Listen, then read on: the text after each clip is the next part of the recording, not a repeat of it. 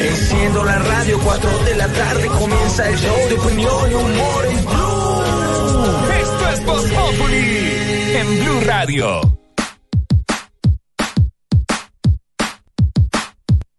Yo sé que nunca te lo dije, sí, a veces canto solo para mí, solo quisiera que me oigas ahora que sigo mi instinto.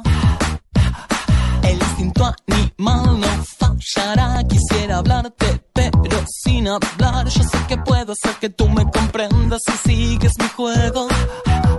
Yo quiero ser tu profe, mejor dicho. Óigame lo que pasó. Entonces, la señora quiere un celular.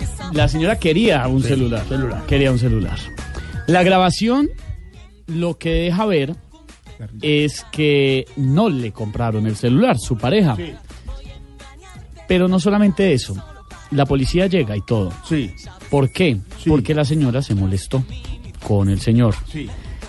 Se alcanzan a contabilizar en el video aproximadamente 52 cachetadas. Cache- ¿Ella a él? Sí. Esto pasó en el día de San Valentín en eh, China, que se celebra el 20 de mayo. No O sea, puede hace un ser par de eso. días. Sí. Eh, se le conoce como el eh, 520, porque es el mes 5 del año, el día 20. Sí. La pareja tuvo un pequeñito altercado a raíz del tema. La señora sí se molestó bastante. Esto pasó a plena luz del día enfrente de una tienda en la calle. La gente veía y no podía creerlo. Los llevaron hasta una estación de policía en donde no pasó nada más allá que llamarles la atención y pedirles que no hicieran ese tipo de dramas en la calle y solucionaran sus problemas de forma adecuada. El señor defendió a la dama y dijo que él se merecía las cachetadas porque no le había comprado el smartphone, el teléfono inteligente que ella quería. Y pues que las cachetadas eran la única manera que se calmara, entonces que él las recibía con eh, vehemencia. No, un minuto. Ella le pide un, un- un teléfono inteligente de los últimos modelos con, con todos los juguetes. Y Con como todos los la le juguetes. meten 52 cachetadas. 52. Y el señor dice que tiene razón. El señor dice que ella tiene razón, que está bravita. Le pues compré que- una flecha. que le mete Literal, 100. le dieron en la cara a Marta. No, no, no, no. Hay que marcar el celular. Ser. Bueno, la verdad, el expresidente sí tiene razón, le dieron en la cara. 52 cachetadas recibió el señor. Oiga, qué pecado. Y lo y justificó el maltrato, que es lo que nos parece pues extraño. Él dice que era la única forma para que ella volviera a calmarse. El celular era un ay, jue mamá. Exactamente. claro, pero mire, mire lo que es la vida. En, eh, la Facultad de Comunicación y de Periodismo le enseñan a usted en primer semestre que una noticia no es que un perro muerda a un niño, sino que un niño muerde a un perro. Como usted registra siempre en noticias, la agresión contra las mujeres ya se ha vuelto ruido. Y hemos comentado aquí siempre, eso no debe pasar. La agresión contra las mujeres. No solo la violencia física, sino psicológica, que no hemos denunciado en estos micrófonos. Pues ahora resulta que fue ella contra él y él justificándola. Está bien, pero no tenía plata yo para regalar, no puede. Lo irónico No, pues. o lo Chichipato, pasa que es un chichipato, porque uno quiere un celular lo tiene que comprar. Con es un plata- pobre. pero con la plata de uno, Es no un con la que uno se roba, oiga. Por eso le queremos preguntar a los oyentes de Voz Populi qué opinan sobre este tipo de incidentes, porque muchas veces las parejas, es que ya ni siquiera importa el sexo, si es hombre, mujer, no importa, las parejas llegan a la agresión y la gente lo permite. Y hay un dicho muy sabio, lo que se permite se repite. Por eso le vamos a preguntar a los oyentes de Voz Populi hoy, si su pareja lo agrede, la agrede, ¿usted denuncia o perdona?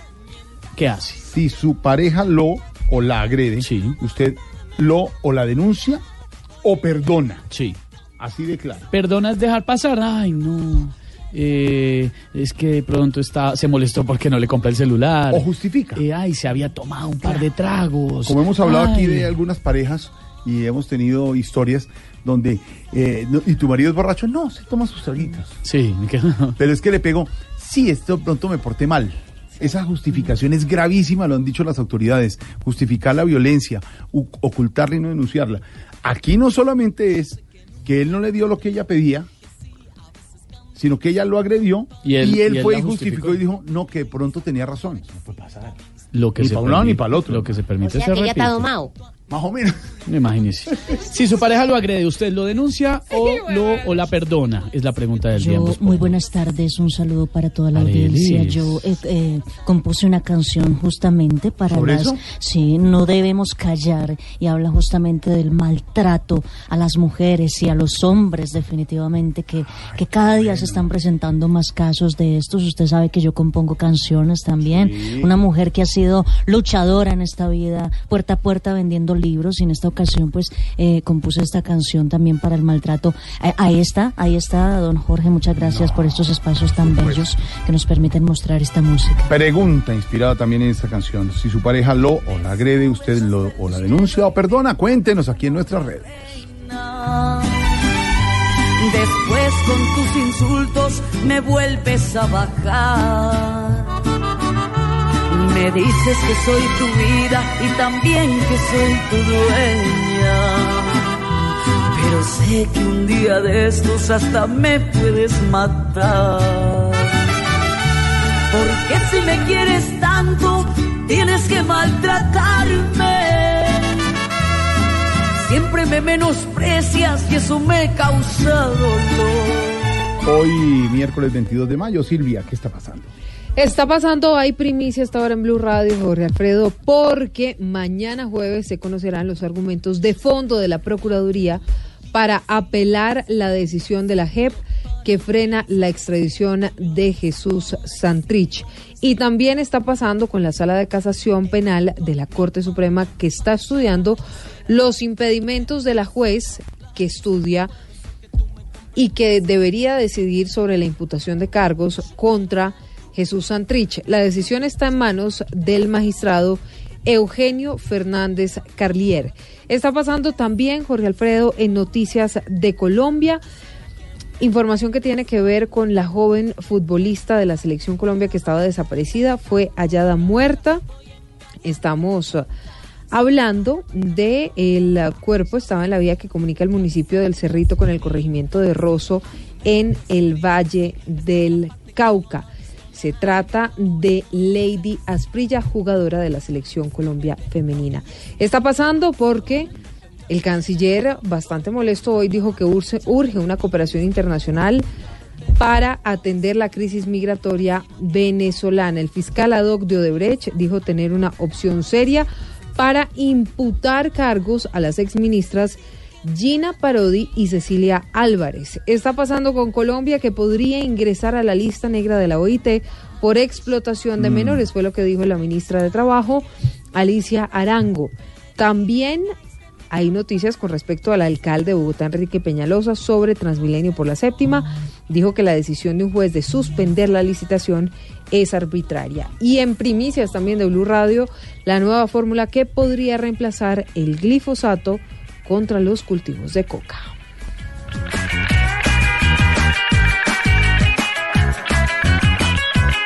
Yo quiero ser tu negro del camión, yo quiero ser un cerdo picarón, yo quiero hacerte las cosas más sucias de modo elegante.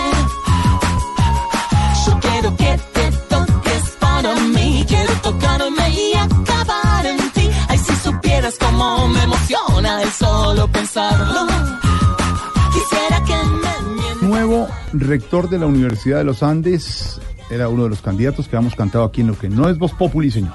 Sí, señor. El eh, exministro de Salud Alejandro Gaviria ha sido designado hoy como nuevo rector de los Andes, una de las universidades más reconocidas del país. El Consejo Superior de esa universidad tomó la decisión hace unos minutos. Sucede al rector Pablo Navas Sáenz, pero recuerda además que, claro, habíamos comentado que en esa puja por eh, la rectoría de la Universidad de los Andes también estaba el exministro de Hacienda Mauricio Cárdenas.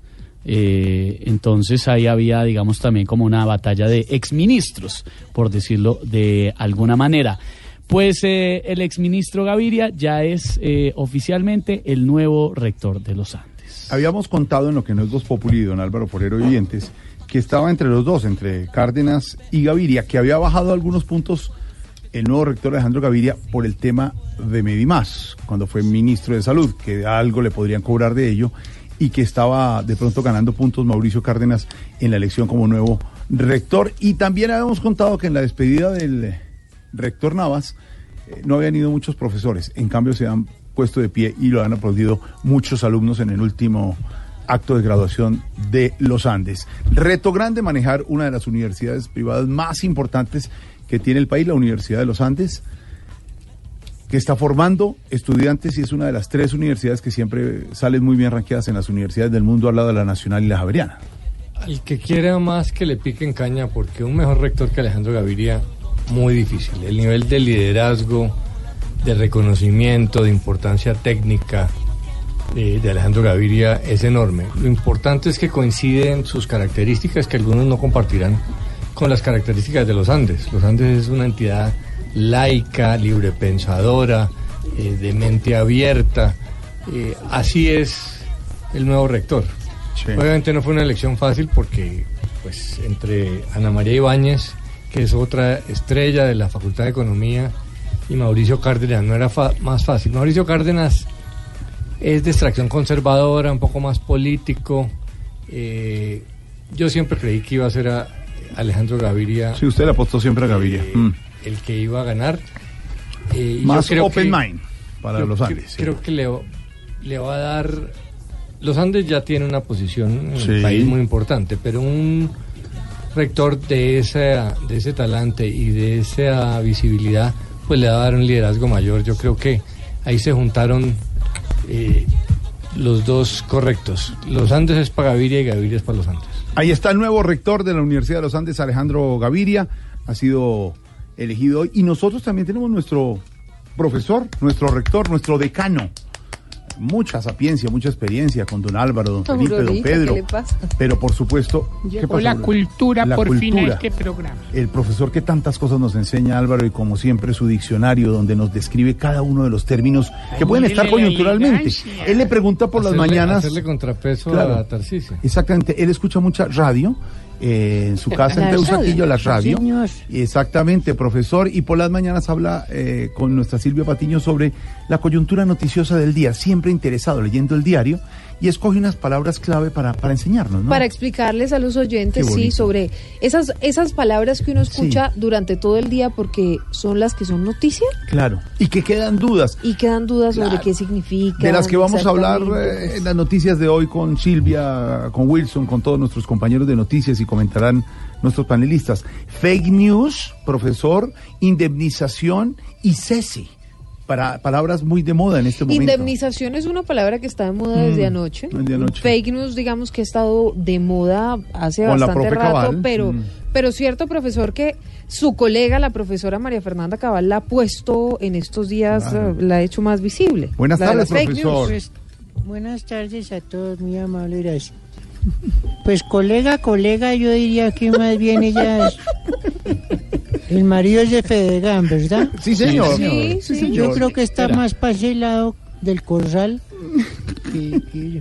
Claro. Bueno, pero continuemos hablando de cosas gratas mejor. Profesor, en eso de colega, los exalumnos y alumnos de la Universidad de los Andes en la Facultad de Ciencia Política viven bastante mortificados Bastante porque molestos. la doctora Cabal Es egresada. es egresada de allá. Me consta, me consta, no, No, pues, digo pero, más. pero ¿por qué? Imagínese usted qué desprestigio y bueno. No, bueno, ya dejémoslo ahí, profesor. ¿Cómo van las palabras del día, profesor? Muy bien, es una delectación poder conllevar a la audiencia y a ustedes a un rato de lucubración. Ay, profesor, ¿me podría repetir la última palabra? ¿Cómo no, cómo no? Lucubración, Aurorita. Ay, yo no sé qué significa, pero me imagino un poco de cosas. Ay, está siempre. Ella siempre tan imaginativa, ¿no? Yo ya no estoy para eso. Sus, sus caras siempre me ponen de buen ánimo, mi Qué querida. Me da pena interrumpirles este coloquio de amor, No de se pasión, de recuerdo. aquí al lado. No, señor, eh, muchas gracias porque tenemos más noticias, pero profesor, quisiéramos saber el significado de algunas palabras como le dije al comienzo. ¿Cómo no, cómo no? Sí, profesor, las palabras. Eh, no, fake news, fake news. Fake news. profesor. ¿Cuáles eran, perdón? No, La- la no, no. es que Ah, la, de, la de su colega, la doctora María Fernanda Cabal, fake news. Fake news. Ah, sí, la utiliza mucho. Mm, Es una palabra de la cual no tengo un significado claro, porque obviamente es un anglicanismo. Si digo que tengo significado sería una noticia falsa. Pero según un integrante de la, la Academia de la Lengua, Sí. la señora María Fernanda Cabal, fake news es sinónimo de New York Times. Ay, profesor. Con eso digo todo. Qué ironía, profesor. Siguiente palabra, por profesor, favor. será, será dicto. Indemnización, que hablábamos con Silvia ahora. Hmm. Hmm. Sí, indemnización. A ver, ¿qué les Está digo yo? buscando. Mm, es una palabra que un grupo de contratistas espera que la Real Academia anule. Qué inteligente, qué, qué profesor. La palabra esta tiene varias letras, o sea, pero ninguna de esas letras ahí están firmadas. Las van a pagar los nules. Ay, profesor, ay, ay, ay, Dios lo oiga. Eh, profesor, la otra palabra que le habíamos dictado, cese, cese. Bueno, si usted quiere que no hable más, con mucho gusto. No, no, no, no, no, no, profesor, cese, la palabra cese. No es que usted cese con su explicación, Nunca, no, nunca. no, jamás. Cese. Ah, ya, gracias, eh, muy amable. Este le tenía una Silvia. Sí. Bueno, cese, dícese del cese que en la justicia no cesa. Sí. A ver, según el paro que hay en la rama judicial en el que piden aumento de salario, la palabra cese, la primera es con C Mm. y la segunda con S. Y la tercera es la vencida, a ver si por fin. Ay, profesor. Ay, profesor, muchas gracias, señor. Nos alegra saludarlo y que siga en su oficio. ¿Qué pasa? ¿Qué le No, pasa? que vea, ¿Cómo aprendió uno, no? en cuatro minutos culturizó a todo un país. Ah. Pro- Profesor, solo una cosa. Sigue Sí, la señor. oferta de su sobrino Esteban para cambiarle el archivador y la máquina de escribir por el computador nuevo que Sí, si un, usted un desea. iMac, sí, un Mac. No, lo que pasa moderno. yo es que este, le agradezco al muchacho Esteban, pero es que yo no sé manejar esas cosas de control, sufre, alt, no sé qué. Ah, No, pero le Pero, enseño. profesor, pero hay otra otra oferta también que de pronto usted sí se anima. Y es que Señor. Aurora sí quisiera bajar. A mirarme el fichero. Sí, Pues exactamente, sí, a ver si se lo sí, ayuda a organizar. como- si le limpia el Como es tan húmedo allá abajo donde usted está, pues de pronto Aurora está interesada. Pero de pronto la, es, es malo para los bronquios de ella. Es- no, es que está ella preocupada es por sus bronquios, porque el fichero, el polvo, para que se La, lo revise. la humedad, sobre ¿No? No le recomiendo. Pues sería preguntar. Profesor, gracias. Yo confío más en don Álvaro. Don Álvaro, ¿se le mide a bajar a la oficina, profesor? Déjela en el micrófono aquí a... No, Álvaro no sacó de ficheros. ¿no? Dejémoslo así. Profesor, un abrazo. Aprendemos con el profesor aquí en Voz Pública.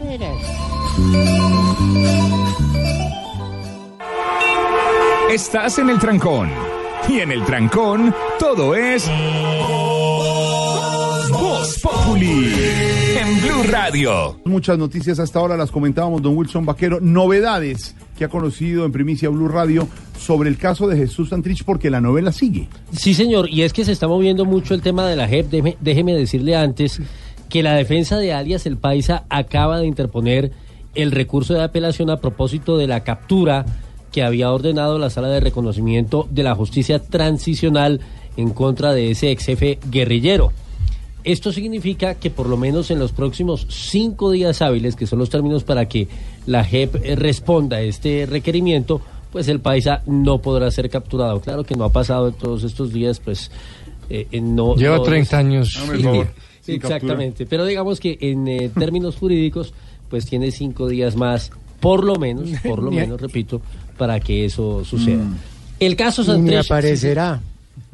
sí, no, está difícil, Santi. Bueno, el caso Santrich, en efecto, hay novedades tanto por el lado de la Corte Suprema de Justicia como por el lado de la Procuraduría. ¿Qué es lo último, Juan Esteban Silva? Hola Wilson, buenas tardes. Pues eh, ya está en, la, en manos de la Corte Suprema de Justicia, puntualmente de la Sala de Casación Penal, pues este expediente. Recordemos que la jueza del caso le envió al alto tribunal este documento para que defina básicamente si el proceso del ex jefe guerrillero puede seguir en manos de la Fiscalía y los jueces ordinarios o si por el contrario la Corte Suprema debe seguir con las diligencias. Una jueza de control de garantías decidió enviar a la Corte Suprema de Justicia este expediente precisamente señalando que debe ser ese alto tribunal quien defina las competencias, pero también será mañana que se van a conocer de fondo a propósito del tema Santrich los argumentos que tiene la Procuraduría para apelar la decisión de la JEP de frenar su extradición. Recordemos que la Procuradora Delegada ante la JEP, Mónica Cifuentes, presentó formalmente este recurso de apelación. Para el Ministerio Público, la decisión de la sección de revisión de la JEP pues, debe ser estudiada por esta sección de apelación. Algunos de los argumentos son, por ejemplo, las evidencias con las que se, se cuenta permiten determinar, dice la Procuraduría, que los hechos por los que Estados Unidos requiere a Santrich por narcotráfico son posteriores a la firma del acuerdo de paz y también se va a buscar incluir el video en el que presuntamente se documenta una negociación de droga con el extranjero. Señor, gracias. Y en San José del Guaviare capturaron a alias el médico, ¿no? Sí, va a haber eh, eh, rueda de prensa, declaración sobre esto en algunos minutos en la casa de Nariño. Probablemente el presidente Duque y eso sí el ministro de Defensa en todo caso van a entregar detalles. Lo que se ha dicho Jorge Alfredo es que este hombre eh, capturado en el Guaviare es muy cercano a Gentil Duarte, uno de los principales cabecillas de las disidencias, en este caso que delinquen en los llanos orientales de Colombia. Precisamente, Carlos Andrés Pérez desde Villavicencio nos entrega los primeros detalles que se conocen acerca de este resultado.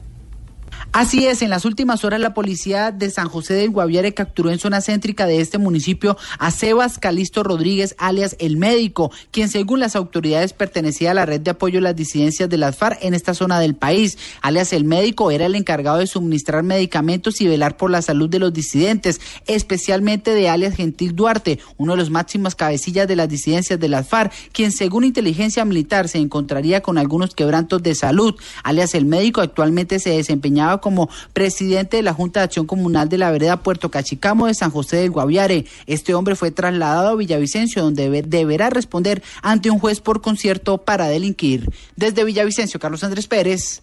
Blue Radio. Carlos, gracias. Oiga, don Álvaro, me llama la atención que su tesis, la de Pedro Vivero, las de algunos analistas, que no hay crisis, que una cosa es hablar de un pacto, pero que no hay crisis y que lo que hay es pues guerra contra la delincuencia es lo que está vendiendo ahora el gobierno y ha dicho el presidente Duque, ¿no? Sí, es que a raíz de la del caos, llamémosle, que se generó con el tema de Santrich, mucha gente gritó crisis institucional, se desquebraja el Estado de Derecho, necesitamos una constituyente para solucionar esto. Y nosotros venimos diciendo, pues no hay crisis porque las instituciones están funcionando, lo que hay es una crisis política, hay unas divisiones de opinión, pero ante falta de pruebas la JEP no extraditó, con pruebas la fiscalía capturó y ahora en apelación yo creo que la JEP va a autorizar la extradición. Entonces lo que dice el presidente es cierto, a toda hora me crean crisis eh, porque es una manera de generar desestabilización y hacer oposición. Lo, lo, triste es que a veces son es fuego amigo, ¿no? Son los mismos de su lado que generan la zozobra. Eh, pero tiene razón el presidente, no hay crisis. Los que quieren crisis, algunos que quieren. Además, crisis, pues yo no creo que haya crisis, ¿no? Porque el exfiscal está muy feliz en centros comerciales de Miami. Y toda ah, lo vieron, cosa, vieron al sí. exfiscal, sí, señora, Sí, Néstor Néstor Humberto. Humberto, Martínez. el- Pero pues si se fue Shopping. licencia Él, y ya sí- no es él sí fiscal. tiene una pequeña crisis porque el fiscal ad hoc le, le mandó un informe a la, a la comisión de acusaciones. que lo contamos en complicado. primicia ayer en Blue y en Noticias Caracol. Crisis la que puede tener después de que lleguen las vacaciones. Pero lo vieron en Buena un pinta, comercial sí, en Miami, una ¿no? buena pinta, camiseta polo rosadita, shorts Bolsa de blancos. Nordstrom, Sí, señora. entre otras. Eh, ga- gafa oscura, sonriente. Estaba solo. Sí. Pero no estaba en Bermuda. No, era en Miami, ¿no? No, estaba en Bermuda, en Bermuda Blanca, sí. Eh. Ay, ay, ¿qué, ¿Qué es el pasó? chiste tan Cuando se chimbo que reía. usted acaba de decir, Jorge Alfredo? ¿Eso qué fue? Cuando se reía, ¿qué es Santi? Que así como cuando se reía cuando Pisano le contaba todo lo de derecho. Jijiji, eso es una... Lo vieron en Miami. Eso es una de- Al parecer, al exfiscal lo vieron con tantas bolsas en la mano que ya no se sabe si es de apellido Martínez o Ambuila. ¡Qué risa me da!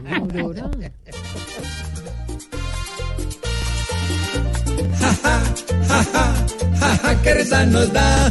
Y ahora salgan todos a pasear y a disfrutar. Ya nada nos sorprende, pues lo que pasa siempre es igual. Muchos de aquí se han ido de igual manera que el ex fiscal. Todos hacen bochinche cuando nos dejan de hospital. Se refugian en Miami o en cualquier centro comercial. Qué nos da. Que ahora salgan todos a pasear y a disfrutar. Que tendráis en Miami que no se tiene acá, pues todo el que la embarra arranca para allá. Ja, ja, ja, ja, ja, ja, ja. Curioso es que en Colombia este problema no va a acabar, porque todo el que la embarra con plata todo corre a tapar. Aquel que hace algo malo en un avión se corre a montar, pues sabe que en Miami como un príncipe va a quedar. Ja, ja, ja, ja, ja, qué risa nos da, y ahora salgan todos a pasear y a disfrutar. Ay, ay, ay. Unos paseando diciendo que no están en crisis y otros muy preocupados. Pero antes de eso, hay otros que no están para nada preocupados, como el expresidente Santos. Está en Etiopía. Sí. Sí, señor. Está nada más y nada menos con el fundador de Virgin, el multimillonario Richard Branson. ¿Y sabe de qué está hablando? De está paz. hablando de la paz. De la paz. Y está hablando con uh, The Elders uh, Org, que es una organización para la lucha, la lucha contra la pobreza en esa zona de África. Está en Etiopía. Pues Va de foro en foro. Hace poco estuvo en Emiratos Árabes Unidos. Sí, sí. En Oxford, Blair. en Oxford también estaba. En Oxford, en Harvard. Pasa por el país, ayuda al- y va y, y- y presencia los grados de, de los muchachos que de la primera promoción de Serpilo Paga. Está con su familia en la Poima, vuelve y se va y da- y dicta otros cursos en otro lado, lo llevan a conferencias. Muy a lo gringo. Pues sí. El expresidente gringo. Mientras Es que ot- ese, es, ese es el oficio de los expresidentes. No, no, Debe no, ser. no, señor, porque Gaviria, Pastrana y Uribe estaban en Palacio antes de ayer. Sí, por eso, pero los expresidentes Serios. en la tradición anglosajona se retiran porque tienen sus ventajas retirarse. Lo que pasa es que aquí les gusta seguir. ¿Seguir actuando? Sí. Ay, ay, ay. Y no me El que retira se fue, chao. No, pero hay otros que prefieren quedarse. Lo que llaman Ah, no, la es que hay unos atornillados. y el poder. Don Wilson, la noticia que no es muy buena, la tristeza, porque se encontró en las últimas horas, se encontraron las autoridades el cuerpo de la futbolista Lady Asprilla. Sí, había sido reportada desaparecida el sábado anterior. Muy triste, como usted dice, Jorge Alfredo, el hallazgo en las últimas horas de su cadáver. Esto muy cerca, pues, a- al sitio donde había sido eh, reportada como desaparecida. Las primeras hipótesis que manejan las autoridades es que habría sido consecuencia de un accidente, porque encontraron el casco que ella llevaba como protector justamente cuando se desplazaba en motocicleta. Y lo cierto es que pues hay que esperar que arrojan las investigaciones al final, el dictamen además que debe entregar medicina legal. Por ahora hay reacción de las directivas del club en el que ella jugaba, el Orso Marzo, que han lamentado por supuesto lo sucedido y han expresado plena solidaridad con la familia de esta deportista en el Valle del Cauca, Fabrit.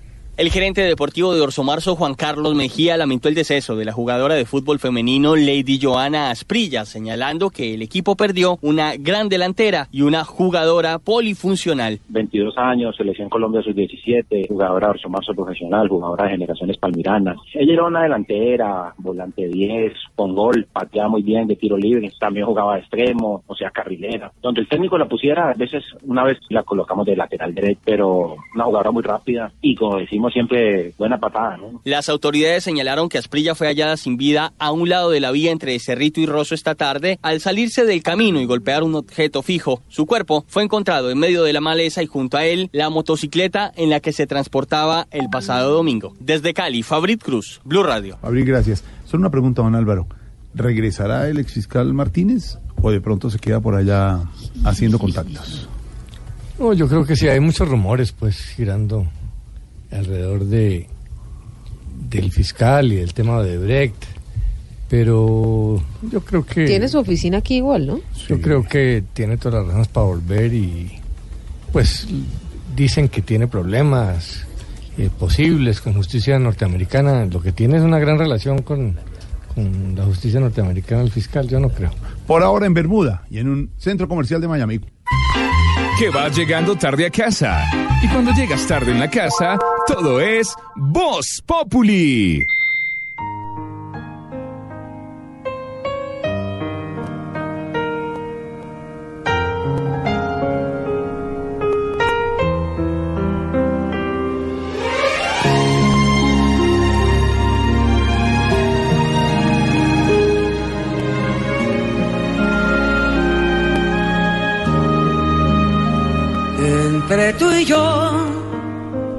No hay nada personal. Es solo el corazón que desayuna, come y cena de tu amor en el café de la mañana, la canción de la semana que muchas veces me emociona y otras tantas me hace daño. Entre tú y yo no hay nada personal sin embargo duermo entre mis sábanas soñando con tu olor. Vives aquí en mi sentimiento, me ocupaste el pensamiento, quizá te añore, mas no hay nada personal. Este es el gran manzanero. Nada personal, una de sus Me grandes encanta. canciones. A usted le gusta, Aurorita. El, el también. profesor me dedicaba a esta Eh, música de también. Manzanero. Pues les Otrora. contamos a todos que Aurorita estará la semana entrante, miércoles, en el concierto de Manzanero, Aurorita. ¿Aurora? Sí, sí. ¿Por qué Porque Aurora? ella ayuda a las fundaciones. Ah, no me ¿Quién diga. está ya más tiene- viejo, Manzanero o Aurorita? No, por favor. Usted. No, que- que usted también va a ir al concierto. Concierto este miércoles No me 29 gustó, de joven, me mayo. gustará Aurora. No se meta con Aurora, que es una vida peligrosísima. Este miércoles 29 de mayo en el centro de eventos Royal Center. Escenario ideal para un encuentro buenísimo. Armando Manzanero, sí, pero además súmele esto.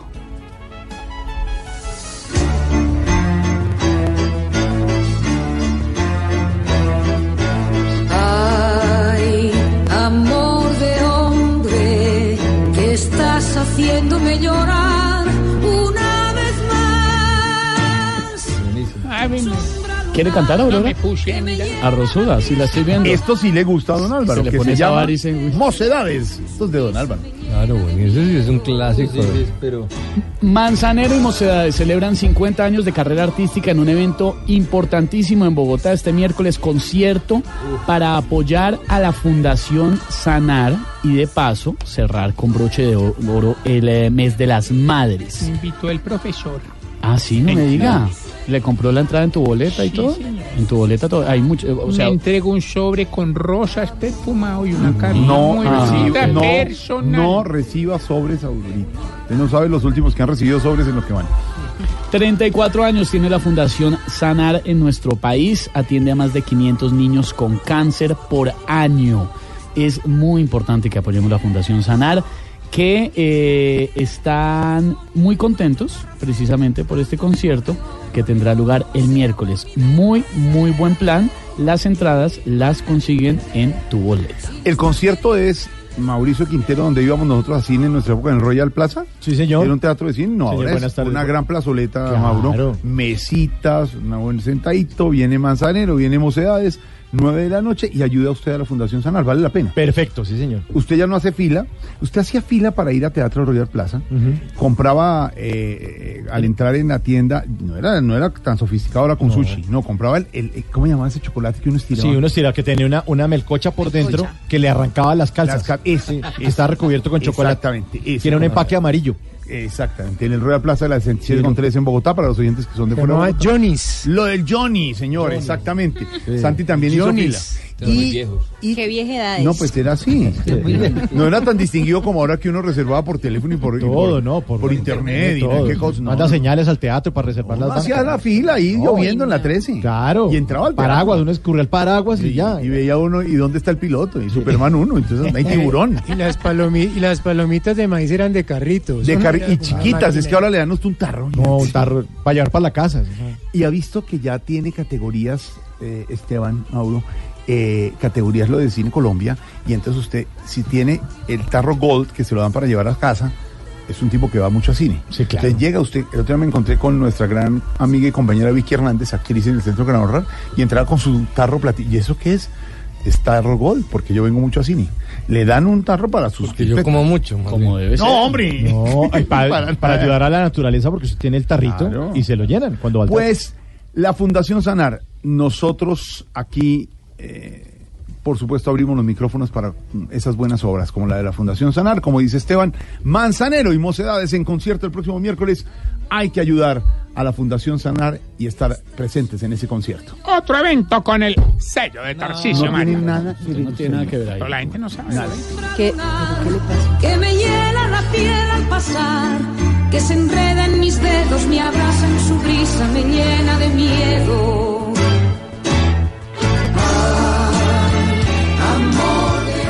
¿Qué tiene esta noche en Bla Bla Blue, don Mauro? Esta noche tenemos al comediante Germán Castellanos, que va a estar acompañándonos desde, desde Bucaramanga. Gran comediante de Bucaramanga y alrededores, Germán Castellanos. Arrancamos a las 10 de la noche vamos hasta la 1 de la mañana. Y en la segunda hora de nuestro programa vamos a estar con el doctor Gabriel Roar con un libro que se llama Hablando con mi cuerpo, ¿por qué y para qué me enfermo? Resulta que uno, todo lo que es emocional se vuelve somático. Y él explica a uno por qué se enferma del lado izquierdo, del lado derecho, los pies, las manos, por qué le duele la cabeza, por qué le duelen las articulaciones, por qué le La duele varice. la varice, todo tiene, la- todo tiene una La explicación. muñeca. La muñeca también. Te toca ir bla bla bla. Hoy a las 10 de la noche con el numeral salud bla bla bla. Ustedes pueden hacerle preguntas a Gabriel Roar. Y después de las 12 de la noche en el 316-692-5274, pues ustedes pueden comunicarse, toman bla bla bla y hablan de lo que quieran porque vamos hasta la 1 de la mañana. Recuerde que bla bla bla va de lunes a jueves de 10 de la noche a 1 de la mañana. Bla bla bla conversaciones para gente despierta. Germán Castellanos es el de Bucaramanga. Sí, señor Bucaramanga. Ah, ya sé. el pingo va a es. estar esta noche al aire. Hmm, Chévere, chévere. sí, muy bueno.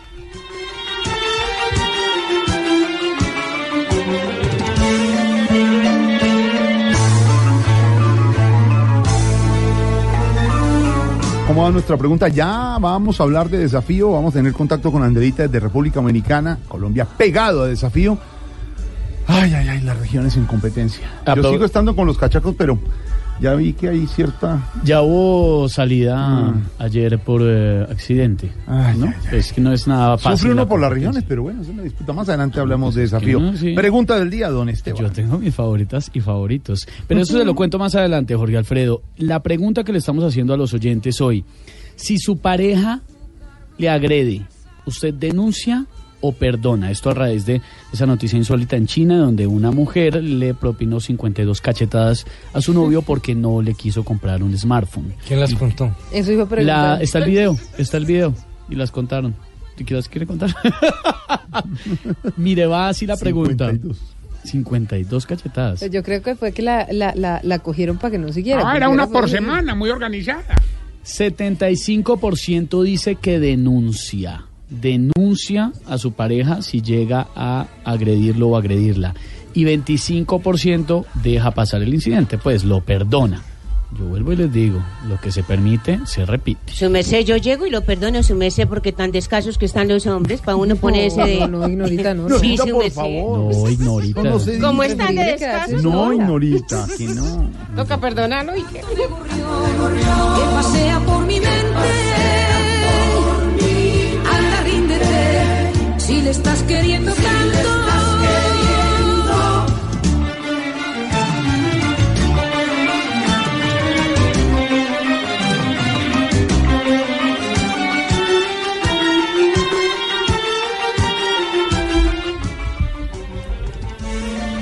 Óigame, ¿será que Jorge Alfredo, pues han pasado tantas cosas en Cali, usted sabe que Lamborghini está en la casa por cárcel. Mm. ¿Por qué no le, no le marcamos a ver qué está pasando? Ah, puede ser. ¿No, les pues parece? ahí- marquémosle, a ver.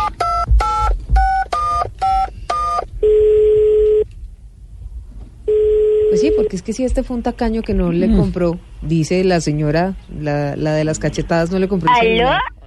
Aló. Hola, pobre. ¿Me están escuchando bien? Sí, tranquila, no tienen que gritar. Hola, ¿por qué? Es que estoy hallando la señal de mi nuevo iPhone 13. No, ¿Aló? no sea mentirosa que el 13 no ha salido. No ha salido. No ha salido para ustedes los pobres. ah, ni siquiera Jorge Alfredo lo tiene. Él tiene el X, pero el XL. ah. Oiga, respete, por favor. Oiga, pobre, ¿mucha rumba esta semana o qué? No, ni siquiera he podido salir porque he estado con mucho trabajo estas semanas. Ay, qué casualidad, yo estoy igual, oiga. ¿Usted con mucho trabajo? No, tampoco he podido salir, pero ya me estoy acostumbrando a ser pobre. Imagínese que esta semana tembló y yo me hice debajo del marco de la puerta. Pero cuando volvió a temblar, ¡ay, salí corriendo! oiga. Claro, de pronto le podía ocurrir algo. ¿no? No, es que a mí no me gustan las réplicas. ah. Ay, Ay, no, no, no, no, yo no soy capaz de darme la pobre. Venga, Lamborghini, mejor cuénteme cómo va su situación, su proceso, cómo va todo. Pues verá, esta semana vino a visitarme el abogado. ¿Y qué le dijo? Que todo iba muy bien, pero que si podía volarme, pues mejor. ¿Qué tal? Ay, Lamborghini. ¿Sabe qué? Pórtese bien y que se guardadita en la casa. Pobre. 5 de la tarde, dos minutos, el domingo. Humor y opinión con Ignorita en Voz Populi. Voz Populi TV, Voz Populi TV, aquí el humor crea opinión. Mejor de tu equipo lo quieres relegar, danos el papayazo y tendremos de qué hablar. Populi TV, Populi TV, Voz Populi.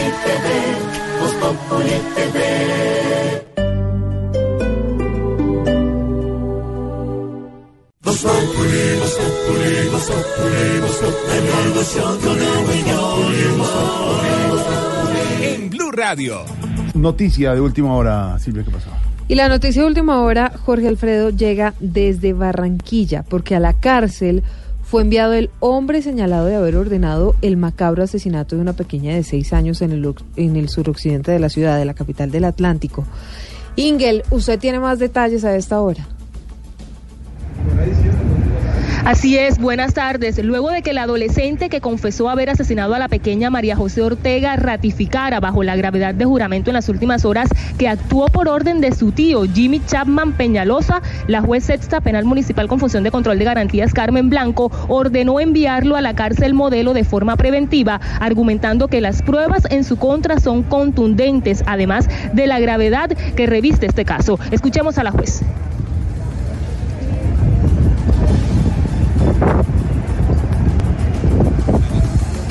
Entre lágrimas, Jimmy Chapman insistió en que los señalamientos que hizo su sobrino en contra suya y que lo involucran en el atroz crimen de María José son inventados por él. Su defensa argumentó que el joven es un mitómano y presenta trastornos. Sin embargo, la juez no tuvo en cuenta esta versión porque, según dijo, no hay exámenes médicos forenses que prueben que el joven padece de problemas mentales. En Barranquilla, Ingel de la Rosa, Blue Radio.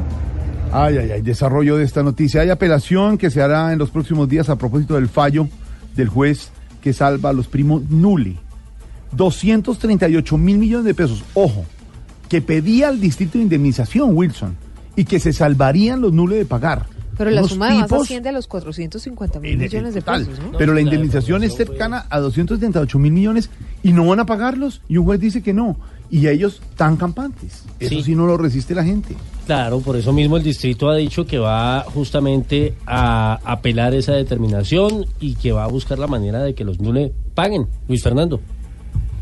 Recordemos que sobre este caso el juez argumentó que no existe una relación directa entre la condena a los Nule y los daños causados a la ciudad y justamente en eso se basará la base principal de la respuesta que va a dar el distrito ante un juez de segunda instancia, pues para la secretaria jurídica de la alcaldía, Dalila Hernández, esta forma fraudulenta como adjudicar los contratos conllevaron directamente a que se generaran las dificultades que ya se conocen sobre el carrusel de la contratación. pero pues eh, hemos hecho uso de nuestro derecho a la apelación y esperamos eh, poder eh, demostrar ante el juez de segunda instancia que los daños ocasionados con esta situación del grupo Nule y con estos delitos que ocasionaron tanto perjuicio a la ciudadanía y a Bogotá en particular, pues se puedan resarcir.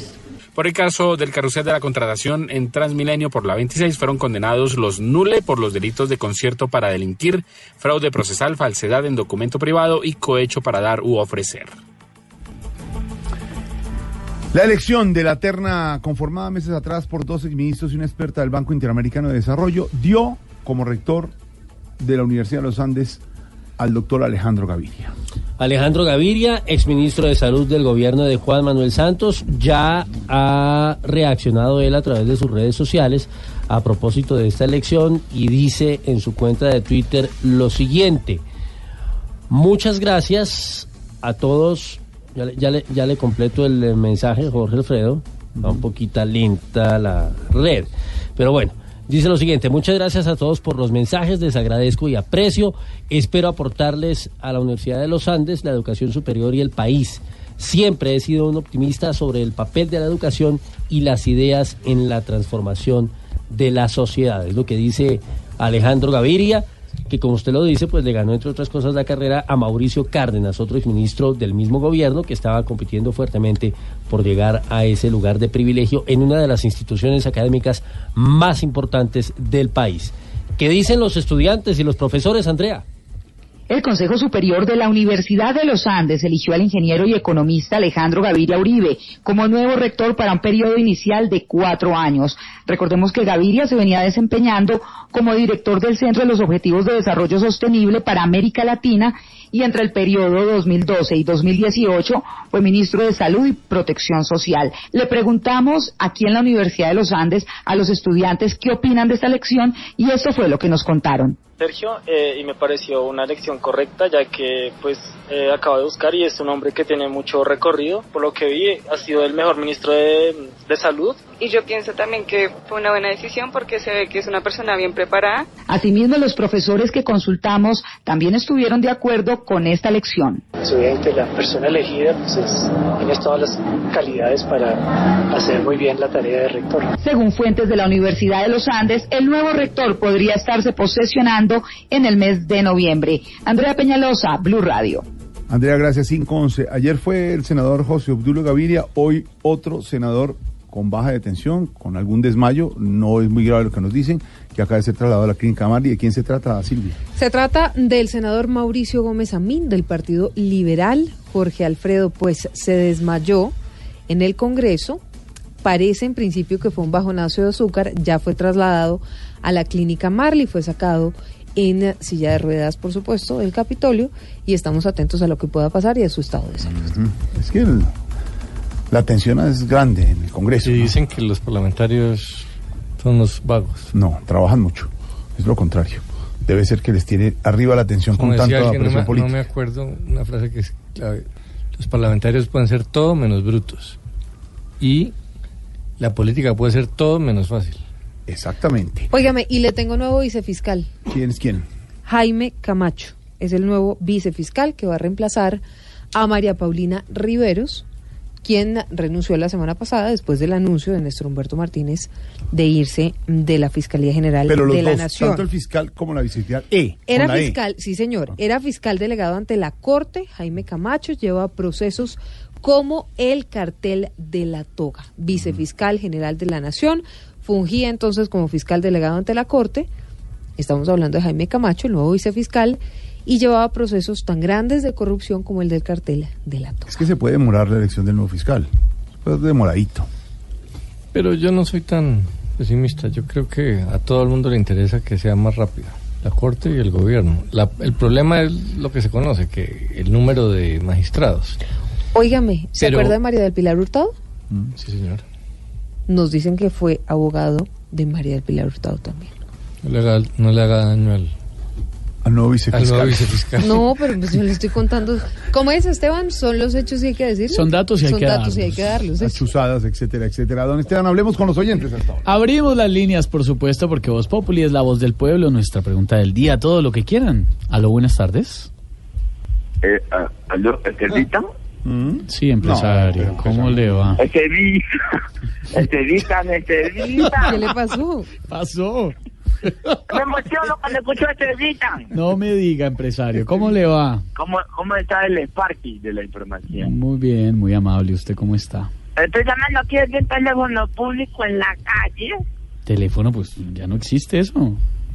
Es que como ya estoy llamando de a veces de mi casa y no me contestan, ni de mi número personal me contesta un señor gar, que Garrudo. ¿Garrudo? No, Garrudo no, Diego Garra. Sí, me dice, aló, buenas tardes, Blue, Blue Populi, me dice. Buenas tardes, Blue Populi, en la orden, yo buenas tardes para participar en el programa. Me dice, ¿de dónde nos llama? Yo de la región Pacífico. Y me dice, no. ¿Será que ya lo tienen identificado porque llama aquí a Mamar Gallo? Te evitan vos recordar cómo se le dice al acto de rozar los labios con los labios de otra persona. Sí, claro, eso se le puede decir eh, pico, obeso. A propósito de obeso, pásame al obeso, por favor. Qué tipo tan grosero. Ahí se lo paso. A ver. Aquí no hay ningún. No, ¿Y? no. Como que no va a contestar. Si me dice pico, sí. No está, el trocipollo de las altas de ¿Qué le pasa? Respete, lo oí, lo oí, lo oí, lo oí cuando estaba hablando con el tema. Por eso me quedé callado. El silencio que otorga el reclamo de que empiece usted a Mi masacrar. a amigo los- del alma, mi hermana Sau. ¿Cuál amigo del alma, mejor Sau de de la información. ¿El qué? El mejor de la información. ¿Qué ¿Sí necesita? te gustó o no? ¿Qué necesita? ¿Cómo te parece que ahora estoy impulsando pintores? ¿Pintores se metió ahora en el arte? Estoy con una artista calidosísima, ya la tengo con un montón de trabajos en lista y por ahí me dijo que te quería pintar a vos. ¿De verdad? ¿Y si, si le alcanzará el tiempo? El tiempo sí, lo que no le alcanza es la pintura, pero de todas maneras yo le dije, no pasa tan de No más, hermano, ya no más. Respete, es que llega a acabar con toda la mesa, de verdad. Pero Es mire, me- me llama la atención y me parece muy bien de su parte que se meta por el arte y por la pintura. ¿Qué, qué técnicas utiliza el artista? Ella utiliza una técnica donde solo se usan los dedos. Los dedos. ¿Y sabes qué?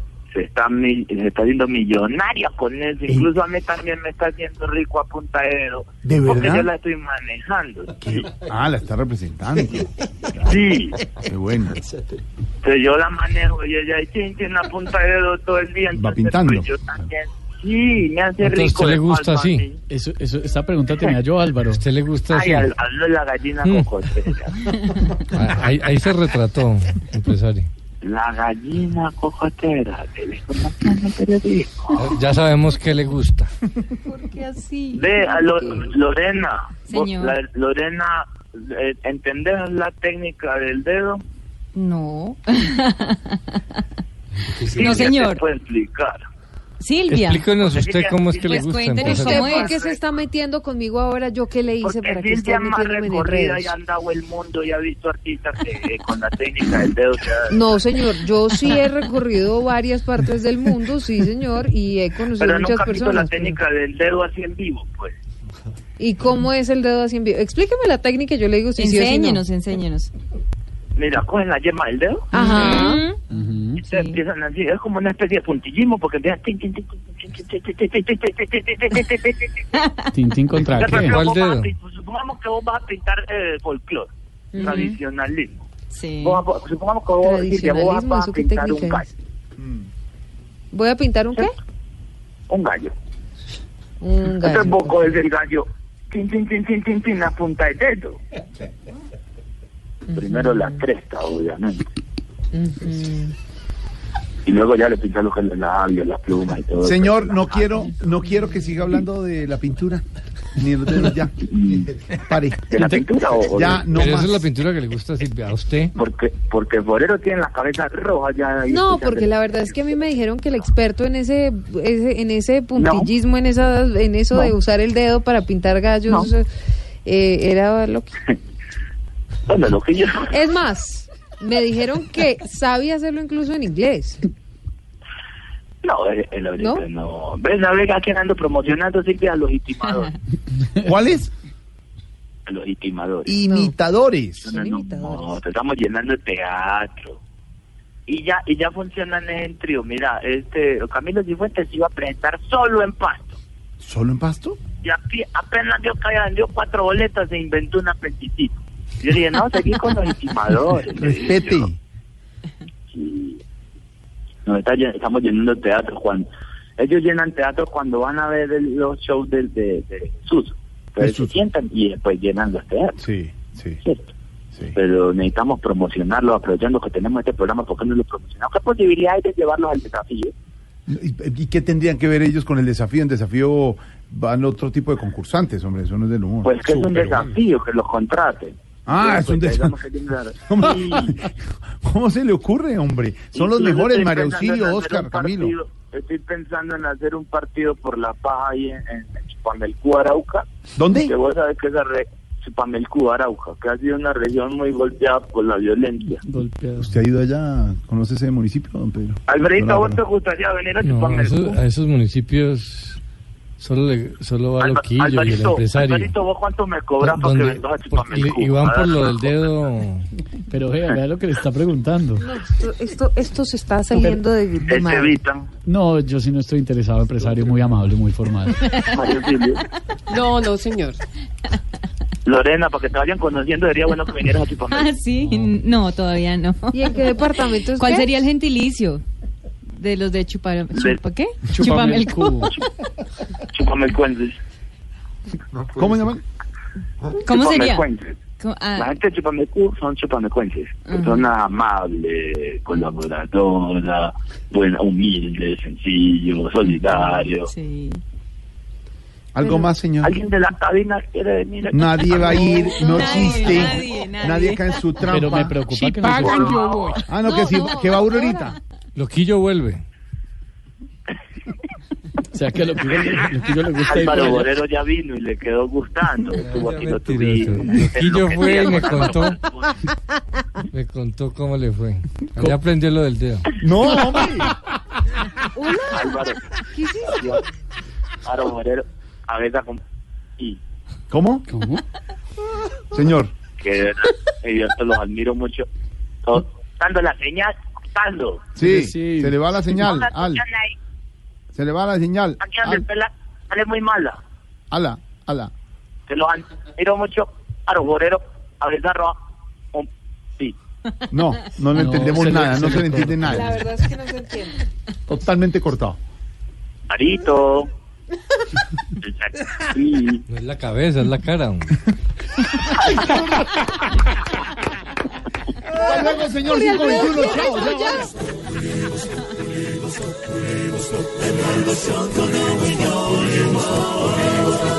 En Blue Radio.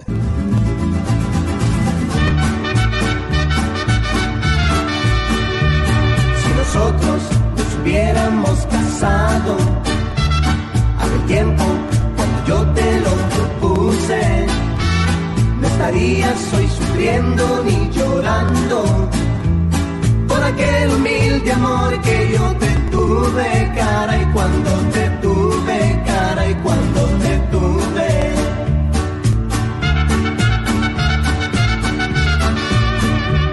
Si nosotros nos hubiéramos casado, aquel tiempo cuando yo te lo propuse, no estarías hoy sufriendo ni llorando aquel humilde amor que yo te tuve. 526. Es y seguirá siendo noticia, Juan Gabriel, ¿o ¿no? Ay, por supuesto, Gordy, hola. Esta tarde de Voz Populi escuchas al gran divo de divos, sin duda alguna, pues es nuestro Juanga, Juanga, Juan Gabriel con esta canción Caray. Ese seguramente va a ser un palazo, definitivamente, ¿sí o no, Estevitan? El Divo de Juárez, sí señora. Tres años, va a ser ya casi tres años, agosto del 2016 falleció eh, Juan Gabriel y hasta hoy se definió finalmente el temita de la herencia, una disputa que tenía agarrada un poco a gente, los hermanos, ahí todo el mundo quería sacar tajada, por supuesto porque dejó importantes propiedades, 12 propiedades en México, un apartamentazo en Nueva York y estaban detrás obviamente de quién le correspondía a qué. Pues ya declaró la justicia en un proceso que termina hoy al parecer, quién sabe si se puede impugnar, eh, declaran a Iván Aguilera, el hijo de Juan Gabriel, como único heredero o el término oficial es heredero universal de las propiedades y los derechos de Juan Gabriel. Un caso que por supuesto dio de qué hablar los últimos tres años porque no es solamente las propiedades sino también los derechos sobre la autoría intelectual de tantas obras del divo de Juárez. Las regalías, todo. Las regalías. O sea que ahora el hijo sí tiene dinero. mucho que dar. y mucho que dar. Jorge Alfredo y oyentes, nuestra pregunta del día en Voz Populi a raíz de este video que se hizo viral por una mujer en China que le pegó al novio porque no le compró un celular y que le metió un 52 cachetadas. Le estamos preguntando a los oyentes qué harían si la pareja los agrede, si su pareja le pega, denuncia o perdona. 75% hasta este momento dice que denunciaría y el 25% dice que perdona. Jorge Luis dice, fue víctima, fui víctima de maltrato por parte de mi expareja por ocho largos años. No fui capaz de denunciarla por no dejar a mi hijo sin hogar. Dice también por aquí Aníbal, cero tolerancia hacia el maltrato en cualquiera de sus formas. Denuncio de una y si veo agresión por parte de otras personas, también denuncio.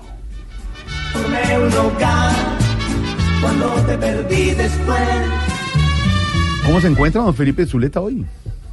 Pues hoy, mire usted, estoy preocupado por lo que sigue pasando con los niños. Ayer hablé de este tema.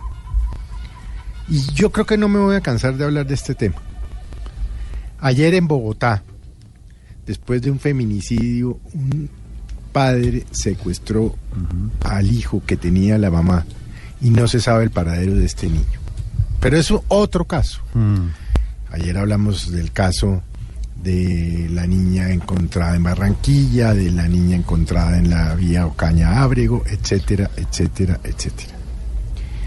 Y mirando las cifras de medicina legal, en los tres primeros meses del año 2019, registrados en medicina legal, es decir, quienes se atrevieron a denunciar, Mm. tienen 168 casos de niños abusados sexualmente. 168. Entonces, me pregunto qué nos, qué nos está pasando como sociedad, para dónde vamos, qué estamos haciendo. ¿Dónde, por supuesto, está el Instituto Colombiano de Bienestar Familiar, que es un instituto multimillonario porque a usted y a mí y a todos los asalariados nos quitan una parte de nuestro salario para el Instituto Colombiano de Bienestar Familiar? Claro, tiene allá miles de niños que han sido abandonados, sí, tiene los hogares de paso, tiene el programa magnífico de las madres sustitutas, magnífico también. Pero las campañas de prevención no se ven por ningún lado, sí tienen una línea telefónica. Pero ¿qué nos está pasando como sociedad? Es, es, muy grave y se lo digo, no me voy a cansar de hablar de este tema, me volveré, dirán, un viejito eh, aburridor. Pero si lo último que uno puede hacer en la vida, como viejito aburridor, es defender a los niños de su país, pues, pues hay que ser un viejito cansón y aburridor. Y hacer pues una reflexión, porque ¿para qué hacemos llamados? Si es que los llamados no sirven para nada, caen en, en la nada. Una reflexión, ¿qué país estamos haciendo para nuestros niños? ¿Qué país será Colombia en el futuro si sus niños son abusados, violados, asesinados, secuestrados, maltratados? son gravísimas. Por eso hoy estoy preocupado. Y vuelvo y le digo, voy a repetir cuantas veces sea necesario, aún eh, corriendo el riesgo de volverme un viejo mamón, el tema de los niños. Pero no es Porque mamón, es de que lo contrario, cierto. no es posible tener un país hacia adelante. Así pues que, pues qué pena con usted, ¿no? No. Pero No, no, pero... todos los días vamos a tener que registrar tragedias con los niños y posiblemente durante mucho tiempo usted me va a seguir oyendo hablar del tema de nuestros niños. Y Qué es tema muy importante, Felipe. Y la reflexión, no quisiéramos seguir registrando esas noticias.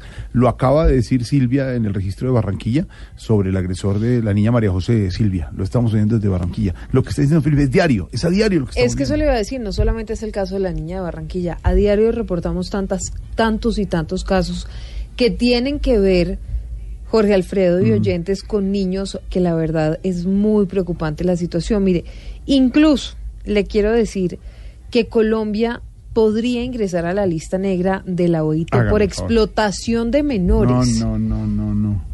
Por No explotación derecho. de menores. No hay derecho para eso. Es una preocupación.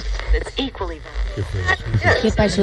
Preocupación que está pasando Mire, con los niños que y la verdad es Felipe. que sí es bastante preocupante porque ¿Y dónde está el bienestar familiar? ¿Dónde está el bienestar familiar? Señor, ¿Está en la paz de Santos? señor, No, no, no, no, no, no, no, no, no, no, por eso entonces, ahí entramos al aire. señor. Bueno, para opinar sobre, bu- buenas tardes, para opinar sobre el programa, si a mí me dan 52 cachetadas, yo le devuelvo el doble. Señor, señor, Ahora quiero oír la canción. Ah, Señor. ¿estamos ya al aire? señor, estamos Señor. al aire en Voz Popular en Señor. Blue Radio. Usted se mete como siempre abruptamente. Estamos hablando de un tema muy preocupante y muy profundo y usted se mete No, ahí con yo un himno. estoy de- Mire, compañero Jorge, yo estoy totalmente de acuerdo con lo que dice don, don Felipe. Pero ¿dónde está el bienestar familiar? ¿Quién responde por esto? Está la autora Ponchi Lulu Lupi. No, es Pungilupi y además no es solamente la institución, como dice Felipe, es la sociedad, señor. Lo que estamos formando no, como no me, no, no me cercione la idea, no me, no me cercione la idea. ¿No me qué? ¿No me qué? Ah. No me cercione la Ah, idea. Ah, cerción. cercene, Cercenar, cercenar, señor, cercenar. Bueno, no, pero me entendió. No, mire, mire, señor, Estamos ¿por qué se mete abruptamente? De verdad, es que estamos, se mete en nuestra señal. Estamos al aire aquí en No te enojes, 89.9 no te y usted se mete. No. No, en No Bogotá. te enojes, colega. Ah, en Medellín, usted- noche. ¿Cómo? ¿Ustedes son colegas, Jorge Alfredo? ¿Colega de qué? Claro. Claro. ¿Qué colega de nada? ¿De periodismo? ¿De qué? ¿Del periodismo? ¿Cuál periodismo? Siempre... Ay, ¿no te acuerdas que no, en- desde QAP? ¿Ah, usted estaba en Coapé? Pues no, yo pasé un día por ahí y lo vi. Pero digo... Claro, con su saquito de rombos. No, ya me- Sí, nosotros somos hombres... Ve, tenía sacos de rombos, ¿ves? Ay, yo te tengo chequeado. Sí, yo también. Lo Sí. mismo saludar a don Álvaro... Tranquilo, tranquilo, tranquilo. Saludar a don Álvaro Forero. Don Álvaro. Que no lo he vuelto a ver por el Chocó. No lo han vuelto a ver por el Chocó. Sí, estoy pendiente de ir a, al proyecto de Jotaudó. Qué bonito proyecto. Claro, Es un proyecto muy turístico bonito. que se va a construir lindísimo a 40 minutos de Quibdó. Bueno, pu- publicidad en mi sesión no. No, No, no, no, es su sección, es público, no es publicidad. es público. Claro que hago mal Ah, decirlo perfecto, aquí porque se va perfecto. este guerrillero allá, ¿no? No, pues claro. Pero usted cuando se encuentra No, Álvaro, usted se encuentra con Álvaro en la lancha cuando van en el río y, y cómo se saluda. Claro, nosotros vamos por, toda la, por todo el río y yo le digo, don Álvaro. ¿Y el que le dice? Y él me saluda al otro lado. Ah, no sé. Emocionado, se emociona mucho al verlo. No, él se emociona mucho. ¿Sí? Y cuando Digo, está desmovilícese. chocolate. ¿Cómo le dice? Desmovilícese. Usted le dice, ¿cómo es el entusiasmo suyo? Lo saluda, le dice cómo. Don Álvaro. ¿Y él cómo le dice?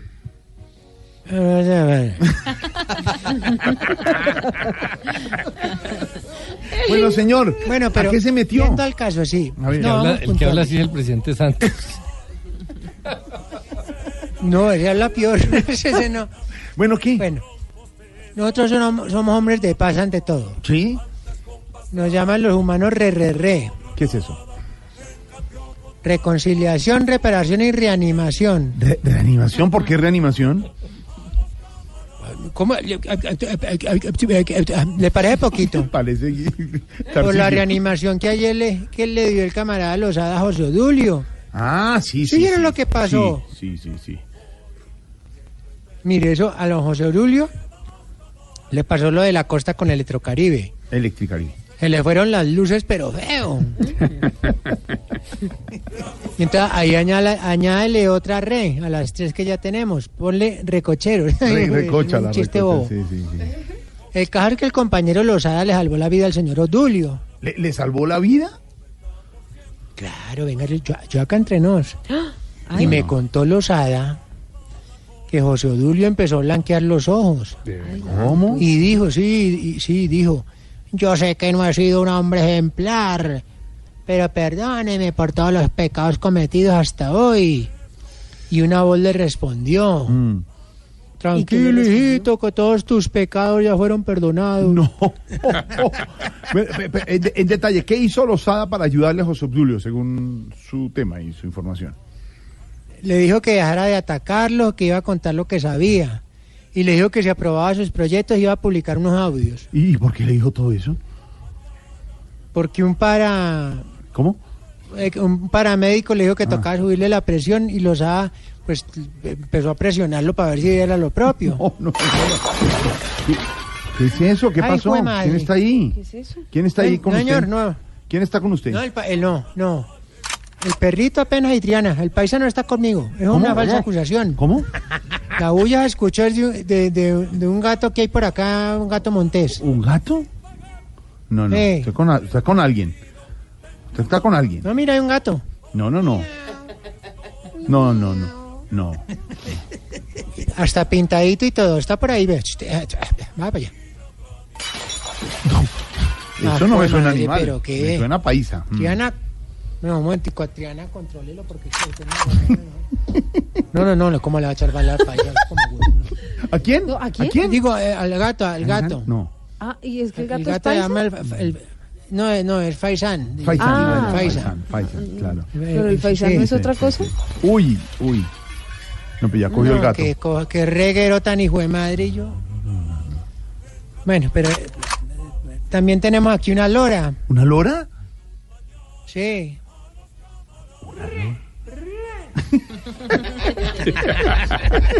También tenemos. Eh, ta- oh, esto, esto parece una larca de nuevo, un perro. ¿Un perro? ¿Perro? Sí, el del otro día.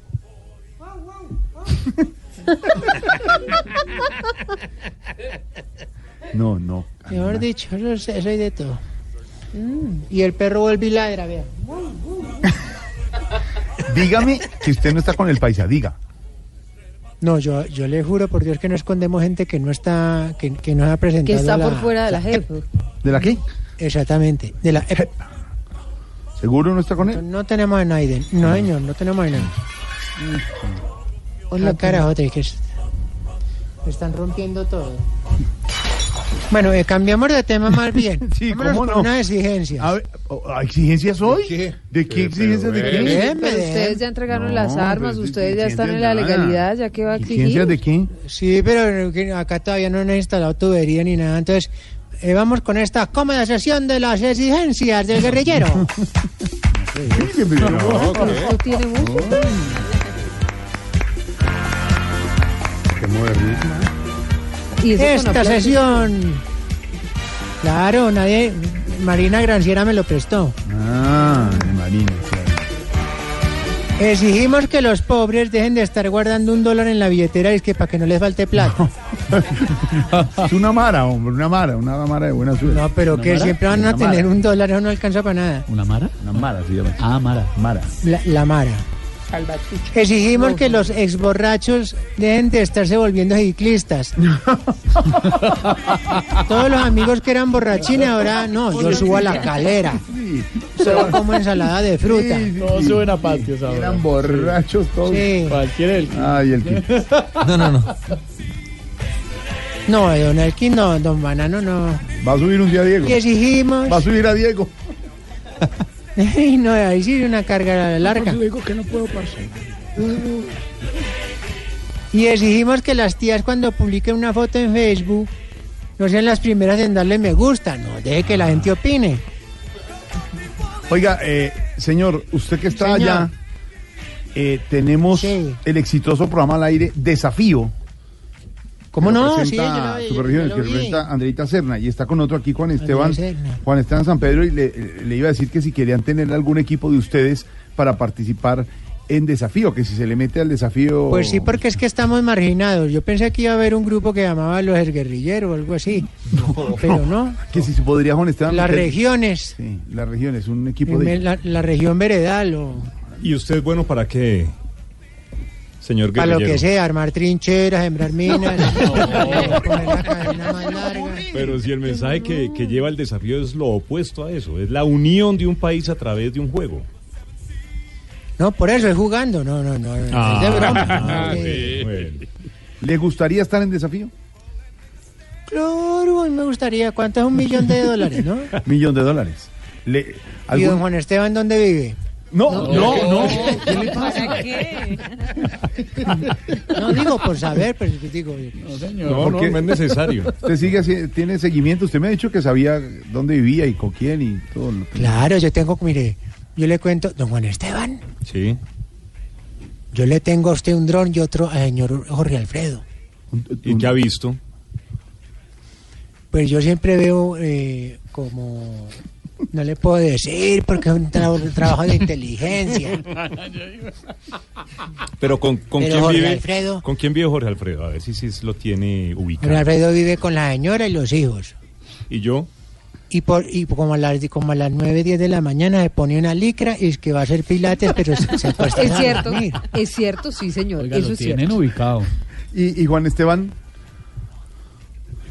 Eh, Juan Esteban, el señor sale temprano, se sale temprano. Lo que pasa es que nos hace corto el dron por las orejas. ¿Cómo? ¿Qué? ¿Qué dijo? El- ¿Qué? El dron, el dron se nos corta por, por- no sé, por, como, como por la oreja, yo no sé qué es lo que pasa. Hay interferencia. Entonces, como que... Exactamente, con Chocontá, sí. ¿Dijo interferencia? Ahora, usted la, usted dígame una cosa, Juan Esteban. ¿La Sí. plata del millón la tiene en la casa? No, señor. Esa plata es de caracol, la pone caracol. Ah, ya. Entonces, ¿dónde estará o qué? No, no, ni idea. Eso sí lo sabemos. Porque una prueba es buscarla, ¿no? Claro, no, pero la plata está en la calle 100. No le voy a decir la dirección. Está en Capcana, está en Ay, Capcana. mire el, el otro como... ¿Algo Oiga, más? es que eso es bonito por allá. Sí, no, señor, no, ¿algo lo que tú me quieras No, contar. tan- luego que tenemos noticias y vamos a hablar en segundos de desafío. Desafío Superregiones, que está buenísimo.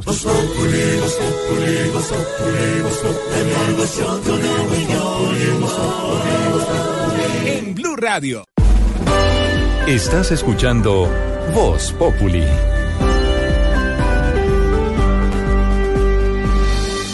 ¿Qué está pasando, Silvia, hasta ahora? Está pasando con la Contraloría que emitió un fallo de responsabilidad fiscal. Atención a esta cifra, por más de 91 mil millones de pesos. Marcela Peña, esto es por la intervención a Salud COP. Así es, Silvia. Según el ente de control, recursos que debían usarse para la atención en salud y para pagarle a los hospitales del país terminaron en pagos a vinculados económicos de Salud Cop y también en contratos de leasing que beneficiaba a las IPS que eran de propiedad de Salud Cop. El fallo en primera instancia cobija a los superintendentes de salud Conrado Adolfo Gómez Vélez y Gustavo Enrique Morales Cobo, así como a los agentes interventores Wilson Sánchez Hernández, Mauricio Castro Forero y Guillermo Enrique Grosso Sandoval. La propia EPS Salud Co- que hoy está en liquidación también está vinculada al fallo de responsabilidad fiscal. Por estos hechos, la Contraloría ya logró los embargos de los bienes y las cuentas bancarias de todos estos involucrados. Muy bien, Marcela, 91 mil millones de pesos entonces y hablamos de la coincidencia que tienen el gobierno y la Contraloría. Todo esto sobre la necesidad de realizar una investigación más profunda, ha dicho la ministra de Minas, y más rigurosa para ver qué va a pasar en torno a la implementación del fracking en Colombia, María Camila. Al salir de una reunión en Casa de Nariño con ambientalistas y también el sector minero, la ministra jefe de la cartera encargada de esta cuestión, María Fernanda Suárez, se refirió al informe de la Contraloría sobre la técnica del fracking y coincidió en que son necesarios los planes piloto para poder avanzar en esta materia. Ellos tuvieron una conclusión similar a la de la comisión de expertos.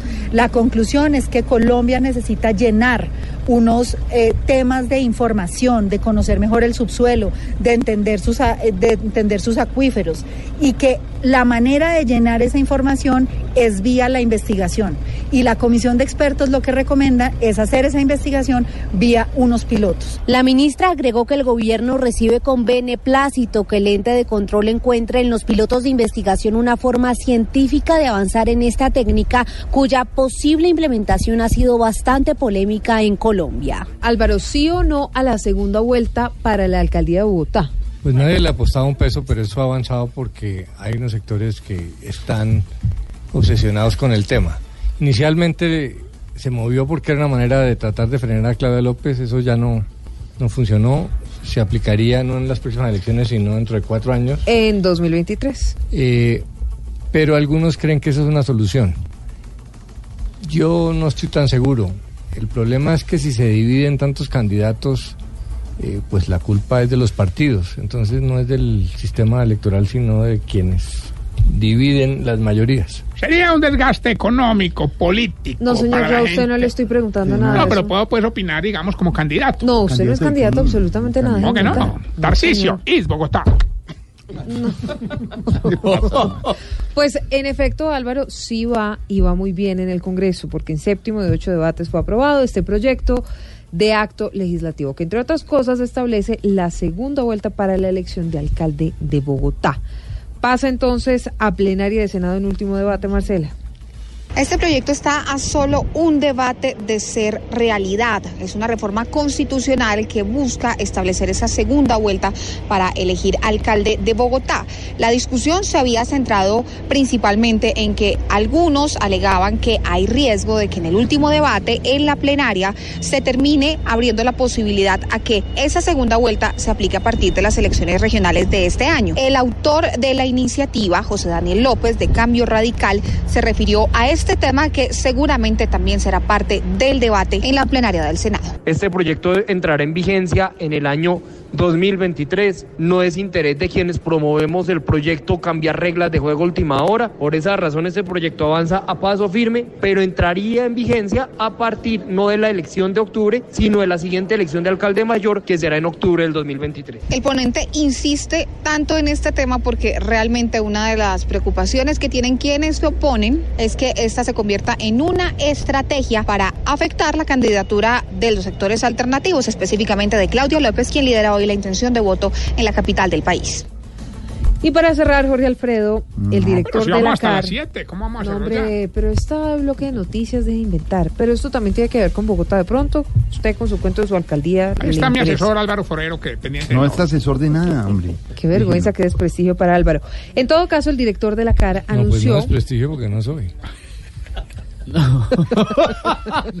¿Será que me dan terminar, por favor? Anunció después de la orden del Tribunal de Cundinamarca sobre todo el proceso de descontaminación del río Bogotá que va a firmar ese convenio. Luis Fernando. El Tribunal Administrativo de Cundinamarca le ordenó al director de la CAR que debe avanzar en el convenio de cofinanciación para la construcción de la Petarca Novas antes de la fecha de la ley de garantías para poder disponer de los recursos eh, para la mega obra. Néstor Franco, director de la CAR, expresó que acatará la orden judicial. y contando sola y exclusivamente con los estudios previos, con la orden judicial, con los estudios o diseños referenciales de tratamiento primario y eh, sin necesidad de contar con los diseños constructivos de detalle en fase 3 como se había planteado eh, por cuenta de la primera instancia de la Procuraduría General de la República Dijo que el compromiso de la CAR es recuperar el río Bogotá.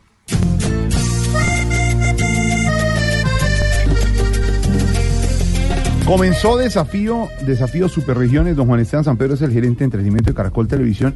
Y como siempre, como ha sido de los 15 años, es el fenómeno porque reúne a la familia colombiana. Y además hace que se compita entre costeños, cachacos, santandereanos, pero esta vez con todas las regiones. ¿Cómo hicieron para recoger representantes y más de un millón de dólares en juego, Juan Esteban? Pues es que lo que pasaba es que la gente nos decía por qué no estamos nosotros los pastuzos, o por qué no estamos los llaneros, o por qué no está la gente del Huila, de Ibagué, por qué no está la gente del trapecio amazónico.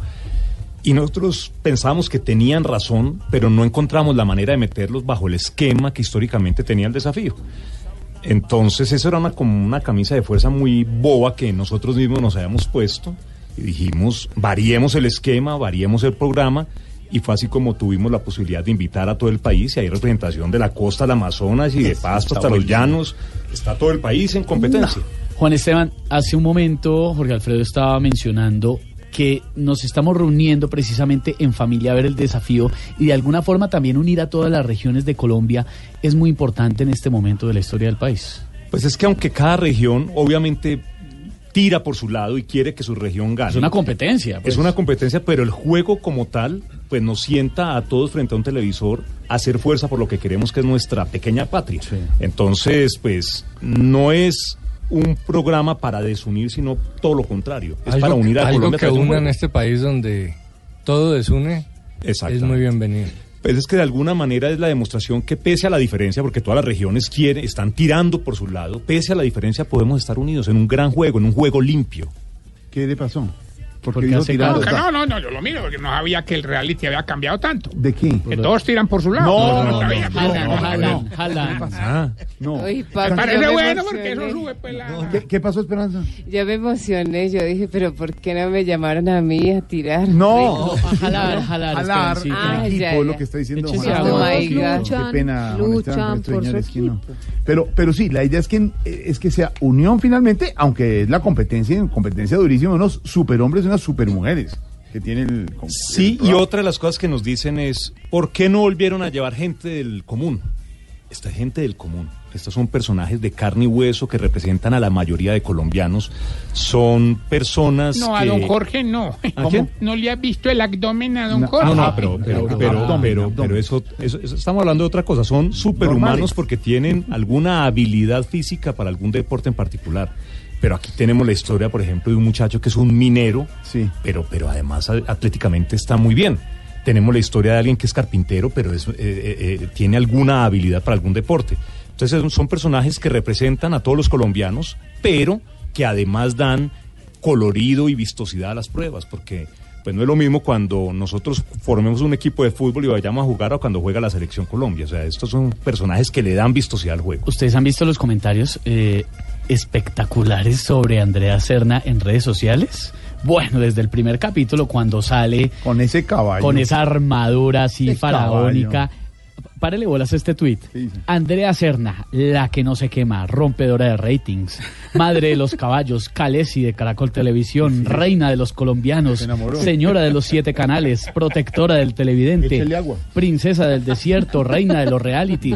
Realmente es que es la reina de la noche. Pero es que, pero es que Andrea sí puede ser hoy, hoy por hoy la gran presentadora de Yo, presidente del yo país, creo ¿no? que sin lugar a dudas, y además es una garantía de, de- de- tranquilidad para nosotros los que producim- produ- pro- hacemos el programa, porque ella es tan juiciosa, tan rigurosa, tan entregada, tan disciplinada, que nosotros vamos a la fija cuando ella está con nosotros. Es un lujo tener a Andrea en el desafío. Como lo conocemos a usted y conocemos al equipo, más de 300 personas detrás de esto de desafío en Caracol Televisión, sabemos que siempre en los realities y en eh, La Voz Kids y en eh, a otro nivel nos sorprenden con cositas, ¿no? Más adelante. Alguna cosa nos sorprenderá. Ya tenemos unas como unos fantasmas allá en Playa Bronce que se van a aparecer en el en el fuselaje de avión. Yo no me quedaría allá. No, ni Yo- abate. yo haría ni todo para abate. No, pero ¿qué me dice susto que le van a meter. de los avestruces que hay que cuidar? Cuidar las avestruces. No, no, no, no, no. No, tampoco. Y de la, mire que- la agua que hay que sacar No, y toda esa joda. el agua. El agua, el agua. Esa agua. joda. Oiga, su merced, ¿sabe qué? ¿Y quién hizo la joda esa de la presentación? Porque ya yo lloré cuando comienzan a mostrar esos paisajes y esas jodas y esa Colombia, voz. por Colombia. Y toda esa joda. Eso sí fue muy sentido. Yo hasta lloré. Muy sentido eso y las sorpresas que traer el desafío, Juan Esteban. Los amazónicos, perdón, me pareció una de las grandes sorpresas, que acá ya lo habíamos dicho, un equipo que la gente que creyó cuando los vio muy flaquitos y como que no eran gran competencia porque son unos tipos Y- cuajísimos y los amazónicos ahí con su con su técnica y Hay- su estrategia hay- la han logrado. Hay, hay un personaje que es Huitoto, que pertenece a esta comunidad indígena, que es bastante pintoresco, y él dice tener algunos poderes. Entonces, él le retribuye a un equipo en un momento, dentro de poquito lo van a ver, porque los trataron muy bien y les dice, si ustedes quieren ganar, tienen que creer en mí. Entonces les dice, por favor, reúnanse en torno a mí. ¿Van a creer en mí? Entonces le dice, sí, sí, sí, vamos a creer.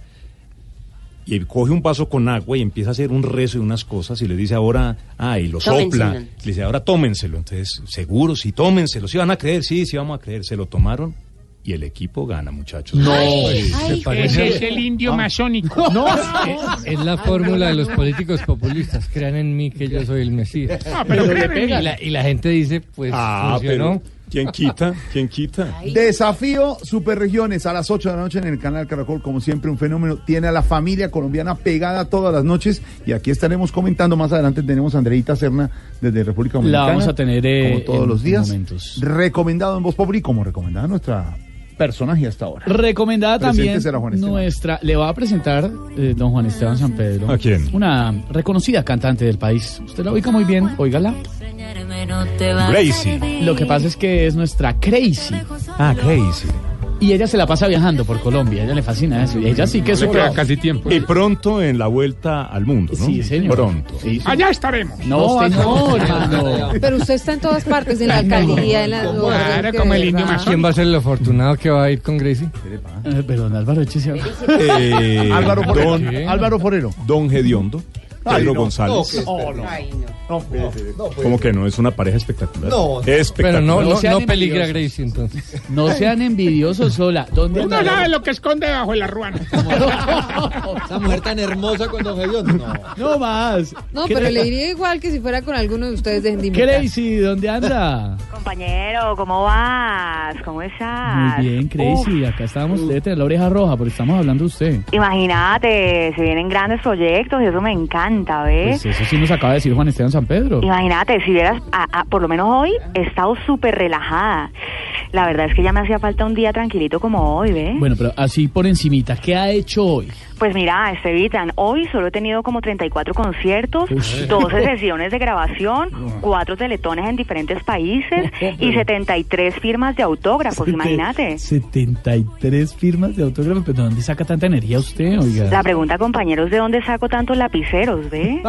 Pero bueno, imagínate, compañeros, felices, porque andamos eh, trabajando más que vendedora de tamales en elecciones. Uy. Ayer, por ejemplo, estuve cantando en una fundación de mochitos, imagínate. ¿Y qué tal le fue? Pues a ver, yo creo que mal porque no recibieron un aplauso, ¿ve? No, a ver, Crazy, por Dios. Ay, Crazy, estamos atentos entonces a sus nuevos planes. Péguese una bailadita con Álvaro. Alvarito, ¿ve? ¿Un bailecito o qué? Hágale, Gracie. ¿Paso number one o qué? Hagámosle pues, de una, Alvarito. Ah. Ah. Ah. Ah. Hacele, mi Alvarito. ¿Paso number two o number four? For, for. Four. Álvaro sí le gusta el 4. Uf, mi Alvarito, pero respondeme, o sea, hacele, compañero, hacele, Bueno, ponele dale. actitud. Uf. Uf. Ah.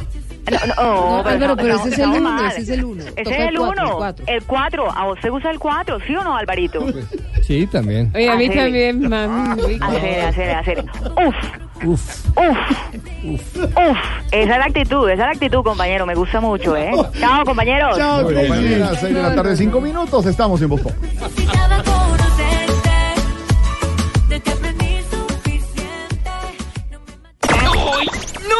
¡Vamos a comerciales! Ya regresamos.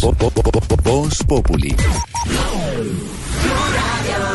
Para usted que está llegando hoy a su casa después de toda su jornada laboral, aquí lo actualizamos con noticias, con opinión, con humor, para que llegue a su casa y comente con su familia, con sus amigos. Pues la noticia del momento, hallaron muerta a la joven futbolista de la Selección Colombia que estaba desaparecida, pese a orden de la JEP, alias el país aún no puede ser capturado. Urge la cooperación internacional para atender la crisis migratoria venezolana, dice el canciller colombiano. La decisión de juez es arbitraria, habla Peñalosa sobre el Transmilenio por la séptima en Bogotá. El fotógrafo del New York Times también abandonó el país tras el trino de María Fernanda Cabal, la senadora del Centro Democrático. La FIFA ha descartado el Mundial de Qatar 2022 con 48 equipos. Alejandro Gaviria es el nuevo rector de la Universidad de los Andes. Y mucha atención que hay ruptura al interior del partido político de la FARC, Silvia. Y nada más y nada menos que del que fue el jefe máximo de las FARC, con quien fue el jefe negociador en La Habana, es decir, la representación o el representante de Timochenko ahí en Cuba. Estamos hablando de una ruptura que se ha dado en los últimos minutos entre Rondi- Rodrigo Londoño Timochenko e Iván Márquez. Timochenko pidió a su partido alejarse de Márquez, de quien no se sabe cuál es su paradero, entre otras cosas, Jorge Alfredo, porque después del escándalo y de todo el enredo en torno a la libertad de Jesús Santrich, la captura, el proceso de extradición, Iván Márquez apareció con una carta el lunes en el que, entre otras cosas, decía que había sido un error dejar las armas. Isabela, Timochenko dice que no fue ningún error haber dejado las armas. No, señora, mire, y lo dice en un comunicado de cuatro páginas, el presidente de la ahora partido FARC lanza duras críticas contra Iván Márquez, quien recordemos esta semana, como usted lo decía, envió una carta desde el anonimato en el que aseguraba que fue un grave error haber entregado las armas para el cumplimiento de los acuerdos de paz. Londoño asegura que la extinta guerrilla siempre ha tomado las más trascendentales decisiones en torno a su única línea estratégica, estratégica de origen democrático y si acertaban o no era la decisión de todos y en conjunto debían asumirla, por lo que no pueden echar a perder lo ganado hasta hoy por compleja que pueda ser la tarea que les resta. Dice que es más importante conseguir el respaldo de los colombianos al acuerdo de paz que obtener el aplauso de un puñado de cabezas calientes. Timochenko asegura actitudes que actitudes y comportamientos como los adoptados por Iván Márquez y quienes lo siguen apuntan a pisotear el fin del partido FARC y por eso dice textualmente, con hondo pesar debo reconocer la necesidad de marcar distancias con ellos, pues somos un partido para la paz y nunca un partido para la guerra, Jorge Alfredo. ¿Qué quiere decir eso, don Álvaro? Ruptura al interior. Es que son Timochenko e Iván Márquez. Márquez y Timochenko siempre han estado muy divididos.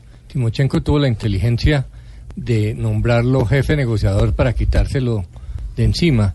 Si no hubiera sido negociador, Márquez lo habría tumbado porque es la línea dura. Eh, de esa manera logró apaciguar a Márquez.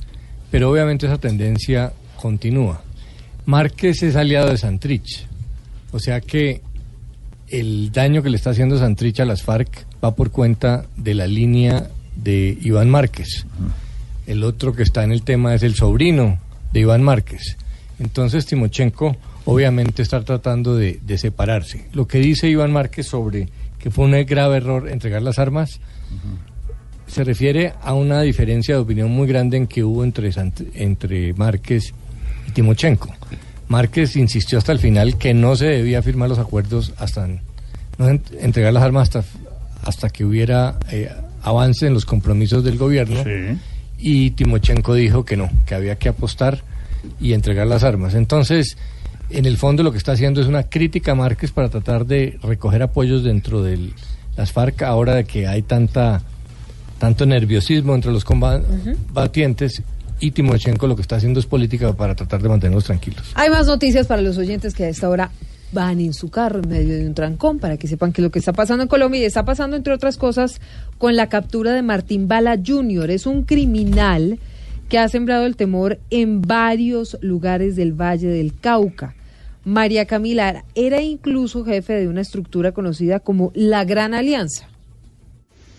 Sí, señora Silvia, la policía, aquí el general Arte- Ateortúa, el presidente Duque y el ministro de Defensa confirmaron la captura en vía pública de Cali de Greylin Fernando Barón Cadena, conocido como usted lo dijo como Martín Bala, que era considerado objetivo de alto valor para el gobierno nacional. Como les comentaba, la captura fue al frente de un centro comercial de Cali y fue con persecución, con enfrentamiento entre la policía y los demás sicarios que acompañaban a este narcotraficante que inmediatamente lo defendieron con sus armas de fuego. También hubo accidente de tránsito, pero se logró la captura de este señor Martín Bala, que como usted dijo, es hijo de Fernando Barón, fallecido capo del cartel de- del norte de Cali, que pretendía reconstruir una suerte de hegemonía crim- criminal, retomando el control territorial mediante disputas con otras estructuras, planes que según informó el general Ate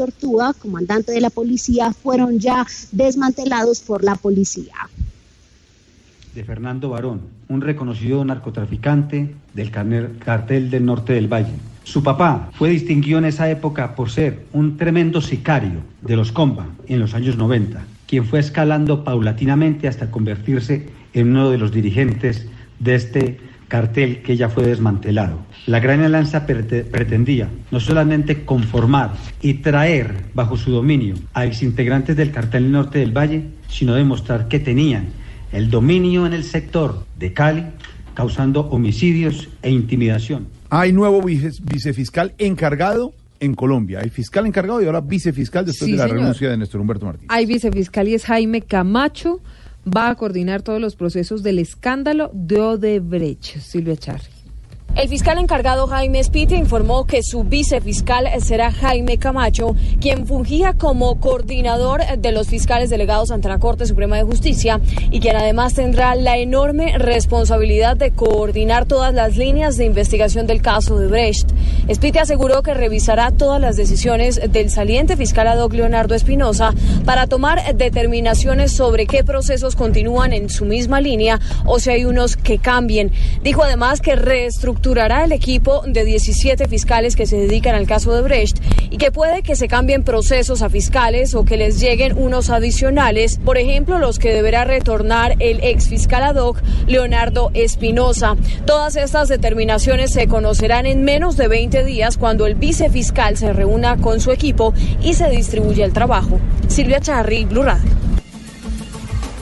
Óyeme, a propósito de la salida del fiscal Néstor Humberto Martínez y de la vicefiscal María Paulina Riveros, que todo esto se generó, mm, Jorge Alfredo, por el eh, tema de Jesús Santrich, pues hay preocupación en el país, no solamente por las disidencias de las FARC, sino también por lo que está pasando con el ELN en materia de orden público.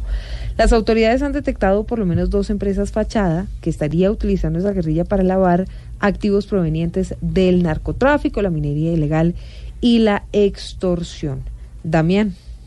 Empresas de lácteos, de hielo y hasta altos ejecutivos con acceso a cuentas petroleras son utilizadas por el ELN para mover el dinero que obtienen de sus rentas ilícitas dinero que termina financiando el brazo armado de esa guerrilla y actos terroristas. Así lo detalla la fiscal contra el crimen organizado, Claudia Carrasquilla. En efecto, se ha podido establecer, tiene empresas fachadas para mover eh, todos sus activos el año, pero sí es claro que el ELN a través de diferentes empresas lavan los activos eh, para financiar precisamente todos estos actos terroristas. Según la fiscalía, frentes como el occidental, el nororiental y células urbanas terminan recibiendo estas millonarias sumas de dinero, aunque las autoridades no descartan que este lavado de activos también termine en Venezuela. Damián Landines, Blue Radio. La misión de verificación de la ONU va a ir los próximos 6 y 7 de junio a El Tarra para verificar la situación de la población que está en el Catatumbo para recibir, entre otras cosas, las denuncias de los líderes y la comunidad sobre amenazas y violaciones de derechos humanos por parte de las fuerzas militares. Y también es noticia el jefe del Comando Sur de Estados Unidos, dijo que está listo para cualquier situación que se requiera en la región. Además, le están apostando a que la estrategia de los países que reconocen a Juan Guaidó como presidente encargado funcione. Jaime Washington. Desde la conferencia anual de seguridad hemisférica que se adelanta en la Florida, el jefe del Comando Sur de los Estados Unidos, el almirante Craig Fowler, defendió la presión que está ejerciendo la administración del presidente Donald Trump para lograr la transición hacia un régimen democrático en Venezuela. Dice que esto finalmente va a dar resultados, pero advierte que toda la región debe trabajar en una estrategia de seguridad conjunta teniendo en cuenta la fuerte influencia que viene ejerciendo Rusia y China en toda Latinoamérica.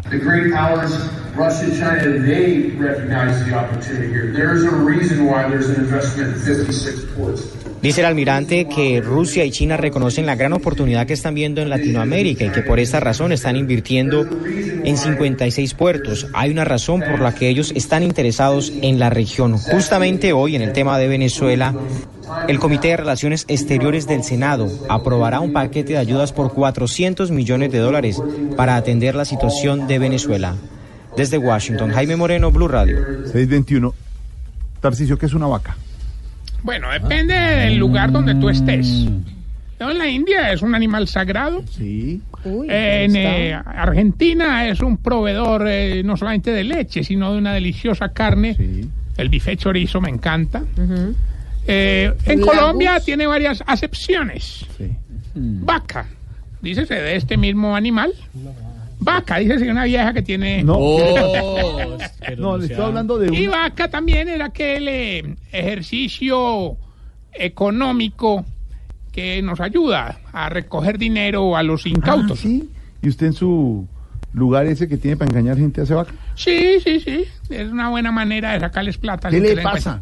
Y también Vaca es un apellido de jugador de fútbol. Pues escuche esto, lo que no es Voz Populi, Silvia nos va a contar la última vaca que hicieron en una casa de Nanín. Hicieron vacas, sí señor, para despedir al ya exsecretario general de la presidencia, Jorge Mario Isman.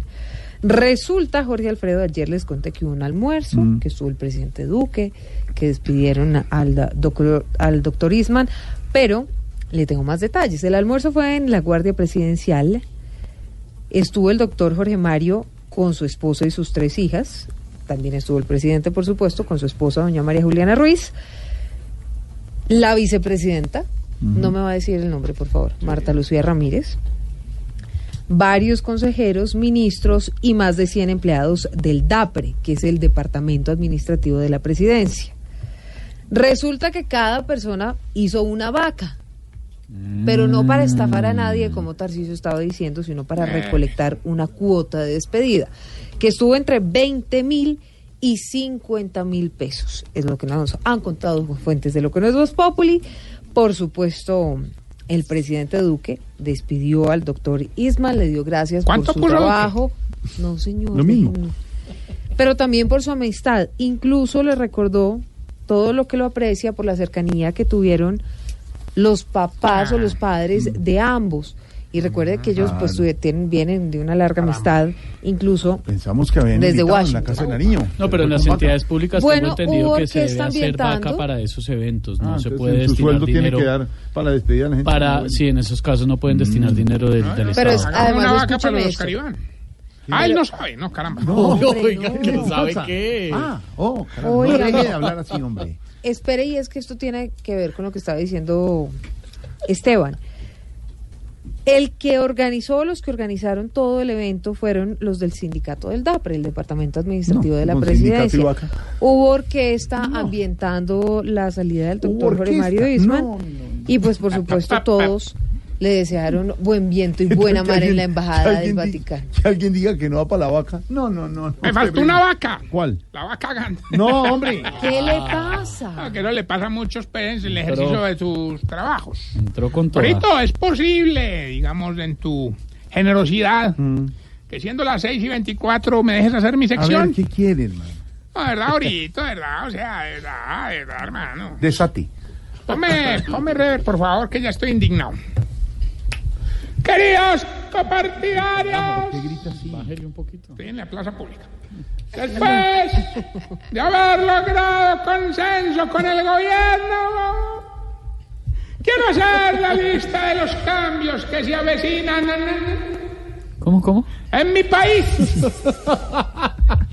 La vía al llano ya no se volverá a cerrar por temporadas. Se cerrará del todo y la convertiremos en destino turístico para los que quieran hacerse un bañito en lodo. Las obras del túnel de la línea serán nombradas como patrimonio histórico de la humanidad. Y haremos 72 nuevas rutas, rutas ¿Qué? del solo. La cara con la que lo mira Álvaro Forero. No sabemos aún hacia dónde. Lo que sí tenemos claro será cuánto va a ser el sobrecosto. Deje de hablar tanta bobada, vaya, vaya. Deja la persecución política. Usted es un personaje que le hace tanto daño a la democracia que donde se le baje la tensión, ni los A lo auxilia. Sí, ¿qué le pasa? No, no, no, no, no, no, no. Ahorita, Esto venga, está abra, bacano. que se No, y ahora No, me no. suelta ahí, pone eco y el todo. bracito, le aporró el Me bracito. interrumpe mi nuevo Voz Populi para hablar, salir con semejante No, pero es que tu voz populi ya desde las 4 de la tarde. No, sí. señor. No, tampoco. Un triste con detalles, pero. Ay, no, Está mijito. contando la vaca, el menú. ¿Qué pasa? Desde que nos iba a mostrar la factura, pues. no. Yo hasta casi pongo plata y todo. ¿Se iba a poner para, para la orquesta? No, para que no sonara. A ver si acababan algún día. Bueno, quería contarles que anoche, una cosa bonita, llevamos a cabo el matrimonio de dos viejitos del hogar. Ay, qué bonito. Sí, hombre, se casaron, no sé si les he hablado de él, el, el viejito que más sabe de galletas, don Noel. Con su pareja, la viejita que más sabe de arroz, doña Diana. Hermano, fue una ceremonia muy discreta, incluso en muy poquitas personas, porque la pareja decidió invitar a los más cercanos. Ay, de verdad, qué bonito. ¿Y quiénes son los más cercanos? Pues los viejitos siameses. Ay. Esos sí ¿Qué le son entrañables. cercanos. No, no se sabe nunca. ¿Por qué bobo?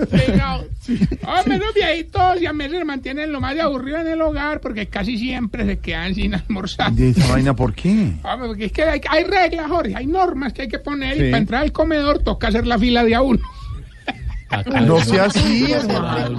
Pero verdad. si son nunca les No, no, no, reglas son reglas. Hombre. Oh, pero bueno, en el matrimonio hubo increíble. mucha colaboración, los, los demás viejitos se vincularon pues con lo Qué de la bueno, boda, bueno. Por ejemplo, don Manolo y don Pa Javier. que ahí anda muy mal del brazo derecho. También hicieron Tendinitis. Pero no tiene nada que ver con el dolor de Jorge Alfredo en la mano. Lorena, que usted qué- Pero a ver. Javier Vargas. No, no, se llama para Javier Alfredo. Eh, ¿Qué le pasa? es otra persona. Ah, Sí, nada, o sea, dijimos tendinitis. en, genérico. No, no, Ya, no, no, Si usted tiene. Ahora, que a usted le hayan hoy diagnosticado No, tendinitis. no ¿Tiene Jorge Es otra cosa, eso sí ya es otra cosa. No, pero verdad, ellos, Para Javier, para Javier. Don Manoleo y para Javier hicieron un aporte grandísimo y, y sirvieron mucho para llevar a cabo la boda Ah, de- sí, ¿de qué sirvieron? de pajacitos. Es muy Lo bonito. voy a, lo voy a. Yo me sé aquí. No, con Empezó esa- a desviar todo por ese lado. Con esa mano no te alcanza. Uno de los grandes inconvenientes antes de la boda fue comprar los anillos. Sobre todo, pues, porque don Noel y doña Diana casi no tenían presupuesto, hermano. pecado. Entonces, nos pegamos empezamos ahí todo, entonces, bueno, que me- Mario lo conoce, que no hay que. Entonces, Ey, bueno, ey, ey, ey, desate. no, estoy contando rápidamente. Donde lo cuente le- despacio, me queda como el nuevo Popular. ¿Qué pasa? Pero usted, ¿por qué no respeta mi sección? Ah, me estoy tratando, estoy tratando de hacer un fast forward. Tarcisio, no. ¿Qué- ¿Qué, qué- pasa? Estoy tratando de ¿Está hacer un fast forward, un fast forward. O sea, No. Bueno, a ver, ¿qué es desate, eso? ¿Dónde iba? ¿Dónde iba? Ay, que dónde iba, que, que no tenían plata. Los y no- anillos. Eh, los correcto, anillos, correcto, correcto. Correcto. Don Noel y doña Diana no tenían platica Sí, para los anillos. ya contó eso. Eh, bueno, pero encontraron pues por bien los que se encargaron de ponerlos. De verdad, ¿y quiénes pusieron los anillos? Don Gainaldo y Don Cacaroncio. Felices, felices estaban de haberlos vinculado. Ya casi lo voy a sacar. Ya, ca- ya casi. no, no, no, no, No, no, es que No, estamos... no, sáquelo en su no, casa, su a él, a a él, a él, a a él. ponerlos. Ah, ya no se lo recibe. Hombre, aquí entre nos, como anoche mismo tenían el vuelo que los iba a llevar a la luna de miel. Sí. Uno de los momentos más bonitos, me, me, me, Sí, se le me- nota. me- me- Sí, me- me- me me emociona mucho. Ah, Nunca me- lo vemos me así. Uno de los momentos más bonitos fue Sí. después de tres horas de misa, verlo salir de la iglesia corriendo cogidos de la mano. Diga, irnos para el aeropuerto. No, no, para el baño, para el baño. A ver. Ay, no. Bueno, vamos entonces con el test, que Test. le va a ayudar a identificar si usted Se está poniendo vieja. Cuéntese cada cara que ya tiene en las cejas. Si lo que más rabia le da es que le pisen las matas. Se está poniendo vieja. Cuéntese cada cara que ya tiene en las cejas. Si no le gusta prestar una blusa porque no se la devuelven. Se está poniendo vieja. Cuéntese cada cara que ya tiene en las cejas. Si tiene un trapito para la cocina, otro para sacudir y otro para secarse las manos. Se está poniendo vieja. Cuéntese cada cara que ya tiene en las cejas. No me use el trapito. de- Si no se siente vieja, sino que se siente más madura. Se está poniendo vieja. Cuéntese cada cara que ya tiene en las cejas. Si no escucha música con audífonos porque le da dolor de cabeza. Se está poniendo vieja. Cuéntese cada cara que ya tiene en las cejas. Y si cuando va a hacer el amor ya no le importa tener las uñas despintadas. Se está poniendo vieja. Cuéntese cada cara que ya tiene en las cejas. Qué horror. Jorge, compañeros, quiero hacerles una cordial A invitación. ver. Nuestros amigos del Águila Descalza se presentan este viernes, sábado y domingo, Teatro ABC en la ciudad de Bogotá, últimas funciones de Bandeja Paisa. A todos nuestros amigos que les gusta el humor paisa del Águila Descalza, Teatro ABC, viernes, sábado y domingo. Otro evento con el sello del Águila pues, Descalza, ¿no? Ese sí es del Águila Descalza. Respete aquí. Oye, tenemos la llamada. ¿Quién habla? ¿Aló? Uy. Hola, Tarsi. ¿Cómo estás? Bien, mi amor. Para participar en el concurso. Claro que sí, Nati, mi amor. Eh, hoy, hoy pues, está muy fácil. Coincidió que tú llamaras, no es pues nada. ¿Cómo? Yo igual le voy a ayudar. El premio es una noche conmigo en el hotel más exclusivo de la capital. Wow. Solo tiene que darme el nombre de la canción y listo, gana. Facilito. Mm, Escuche pues. Bueno, amor. Yo también,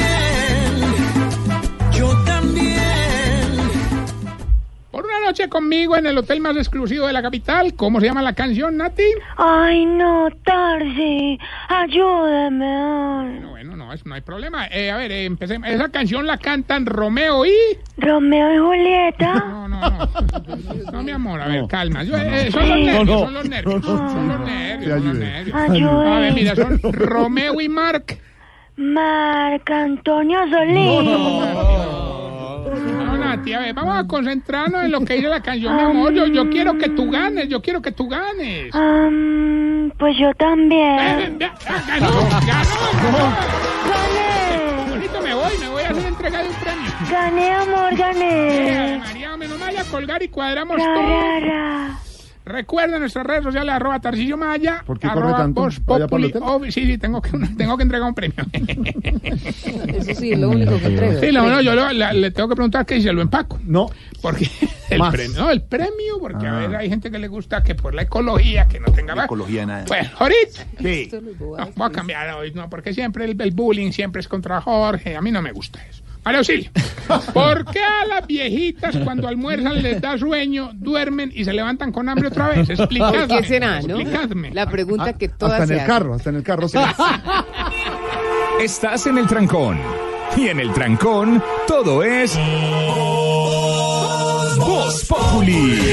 En Blue Radio. Estás en el trancón. Y en el trancón, todo es. Voz Populi. En Blue Radio. ¿Y qué se estará preguntando? Ignorita. Buenas, buenas, buenas, su merced, doña Silvita de Ojitos Asumadrados. ¿Cómo se topa su merced? Pues me topo muy bien. ¿y Ah, usted? bueno, su merced. Bien, aquí trayéndole el tintico, su merced. Muchas Y gracias. hacerle una preguntica, su merced. ¿Cómo es esa joda, No, doña ignorita Silvita? esa noticia, Esa información, noticia, hecho. información, hecho. Y esa joda, su merced. ¿En qué va lo de la emoción esa de censura? Pero contra- no es emoción, es moción. Eh, esa, esa joda, sí. La emos, em, ¿cómo es? Moción. Esa Moción. moción, su merced, eh, de censura en contra del ministro Botero, su merced. ¿Y esa joda qué pasa? Pues todavía no la han radicado en eh, el Congreso y la pregunta Álvaro es si hay un nuevo ambiente para una moción de censura contra el ministro Botero cuando, por supuesto, la situación eh, no solamente es por la muerte de Dimar Torres, sino que a eso se le juntó todo el escándalo revelado por New York Times y esa puerta que supuestamente se abrió para los nuevos falsos positivos en Colombia. Pues a mí me parece que el camino para tratar un tema tan delicado como el de la sombra de los falsos positivos no es una moción de censura. Este tema es muy eh, delicado, difícil, hay que manejarlo con serenidad y la moción de censura lo único que hace es crear una dinámica política que termina distorsionándolo. Las, las mociones de censura en Colombia no funcionan, los ministros no se caen, generalmente terminan es atornillados. Y lo que hace eso es dividir los temas no en no por eh, los valores del tema mismo, sino por los eh, bancadas políticas. Obviamente los partidos cercanos al gobierno no le van a entregar la oposición semejante banquete que es la cabeza del ministro de defensa y las y esos partidos son la mayoría. Entonces eh, no tiene mucho sentido utilizar el mecanismo de la moción de censura. Si los partidos de oposición tienen preocupaciones en esos temas, pues están los debates políticos, eh, que son más tranquilos. Entonces no creo que, que pase mucho como no pasa, no ha pasado nunca con las mociones de censura. Ay, don Álvaro, este país de altos y bajos. Ah, para cambiarle un poquito de tema, le tengo noticias de la selección Colombia, que por supuesto ya está adelantando trabajos en Bogotá.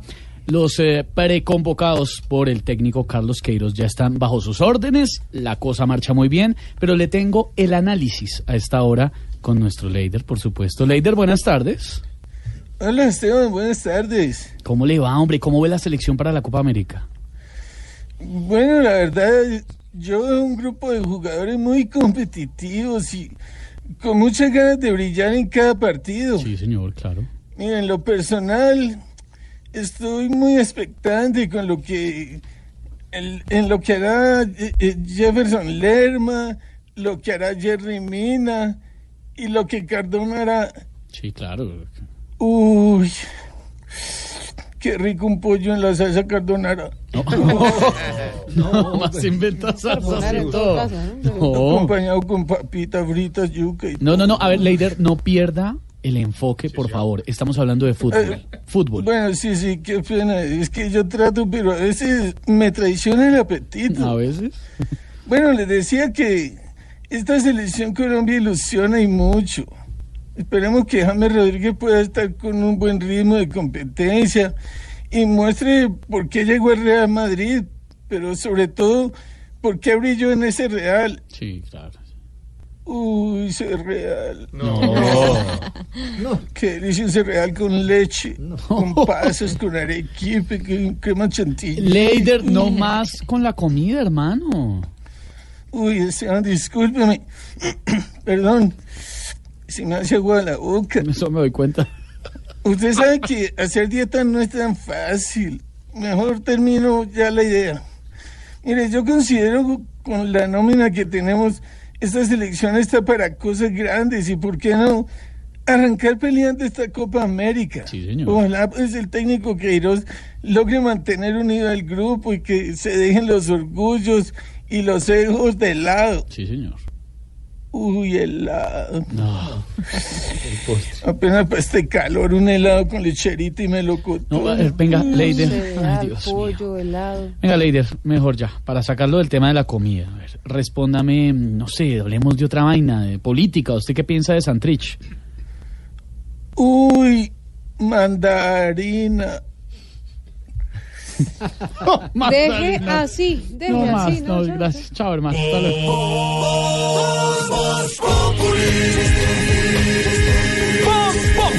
Enciendo la radio, 4 de la tarde comienza el show de opinión y humor en Blue. Esto es Voz Populi en Blue Radio. A esta hora en Voz Populi, Silvia Patiño nos trae la actualización. ¿No se había no, ido? no, no, no, no, Usted pelada me no quedó estaba mal. pagando hombre. una... No se fue. ah. No, la en me un quedó hotel. mal. Me dijo, me dijo, no me llames, yo te llamo. Y yo, "No, espera". Pues mientras lo llaman, señor, le voy contando lo que está pasando a esta hora en Colombia, porque el Centro Democrático denunció a los magistrados de la JEP que negaron la extradición de Jesús Santrich a Estados Unidos, Marcela. Esta denuncia por prevaricato fue interpuesta por la senadora Paola Holguín del Centro Democrático en contra de los magistrados de la Jurisdicción Especial de Paz Jesús Ángel Bobadilla, Catherine Puyana y Adolfo Murillo, por haber desconocido, según ella, que la conducta de Jesús Santrich se cometió con posterioridad a la firma de los acuerdos de paz. La denuncia fue interpuesta en la Comisión de Acusación de la Cámara de Representantes. Lo hago cumpliendo una obligación que tengo como funcionaria pública, es de informar cuando creo que se está cometiendo un delito. En este caso es prevaricato. La congresista dijo que entregó las pruebas necesarias para que sean sancionados estos magistrados. Marcela Puentes, Blue Radio. 6 de la tarde, 46 minutos. A propósito del escándalo por el caso Santrich y de las fake news que se han generado en ah, los últimos días en torno a este tema, ¿afectan el debate político, don Pedro? Jorge Alfredo, en los últimos días hemos asistido a la manifestación más fuerte en materia de información tendenciosa, tergiversada o fake news que denominan los entendidos en materia de medios de comunicación. Y lo digo por el hecho de lo manifestado primero por una senadora, que ya nos tiene acostumbrados a este tipo de noticias, donde puso una imagen de un reportero que no correspondía a la denuncia que ella hacía. Después la denuncia también resultó ser eh, por lo menos fantasiosa. Y también el gran debate que surgió a raíz de la atención que le prestó un senador de las FARC a un senador enfermo del Centro Democrático en la Comisión Primera. Si uno no respeta la vida y no respeta la verdad, es muy difícil que lo respeten a uno en la política o que los electores respeten esa tendencia política. Vamos a esta hora al eh, Congreso de la República porque hay réplica de la oposición a propósito las declaraciones, de la intervención que hizo recientemente el presidente de la República, Iván Duque, en relación con el caso de Jesús Santrich. ¿Qué se conoce? ¿Qué dicen ellos? Eh, Kenneth Torres. Hola Wilson, muy buenas tardes. Pues déjeme decirle que fue una réplica que duró cinco minutos y que el que habló fue el ex candidato presidencial y hoy senador Gustavo Preto, Petro, quien respondió al pronunciamiento hecho por el presidente de la República, Iván Duque Márquez, en la que defendía al exfiscal general Néstor Humberto Martínez. En un breve pronunciamiento dice Néstor Humberto, eh, dice eh, Gustavo Petro que este habría renunciado porque tuvo miedo de que se conociera toda la verdad de cómo Odebrecht estaría financiando las campañas del uribismo durante los últimos nueve años el líder de la oposición pues estuvo allí acompañado de varios senadores y representantes desde el Congreso donde fue grabado y posteriormente emitido este mensaje por los diferentes medios de comunicación y a través de las redes sociales. Los detalles en blueradio.com y mientras tanto les contamos que el gobierno dice que después del escándalo de Odebrecht, el proyecto de la Ruta del Sol 2 tiene graves problemas. Atención a esta cifra. Necesita por lo menos 4 billones de pesos en nuevas inversiones, Marcela. Los siete peajes en la Ruta del Sol sector 2 recaudaron el año pasado 160 mil millones de pesos, pero para la ANI estos recursos son insuficientes. El presidente de la entidad, Luis Clay. De por lo menos 220 mil millones de pesos anuales para el mantenimiento. O sea, los peajes como están en este momento son insuficientes para cubrir el mantenimiento. El sector 2 de la Ruta del Sol quedó en graves problemas luego del escándalo de Odebrecht que obligó a terminar anticipadamente el contrato. Según el gobierno, falta por construir el 48% de las obras. La ANI está organizando dos concesiones, una entre Puerto Salgar y Barranca y otra entre Barranca y San Roque. Sin embargo, la concreción de estos proyectos depende de obtener el espacio fiscal necesario. Marcela Peña, Radio. Marcela, gracias. Hablamos ahora de la salud. El ministro de esa cartera, Juan Pablo Uribe, ha dicho que el fenómeno migratorio de los venezolanos representa para Colombia en los últimos 18 meses más de 2 millones de servicios asistenciales, por supuesto con un costo muy importante que está tasado en 110 millones de dólares. Andrea Peñalosa.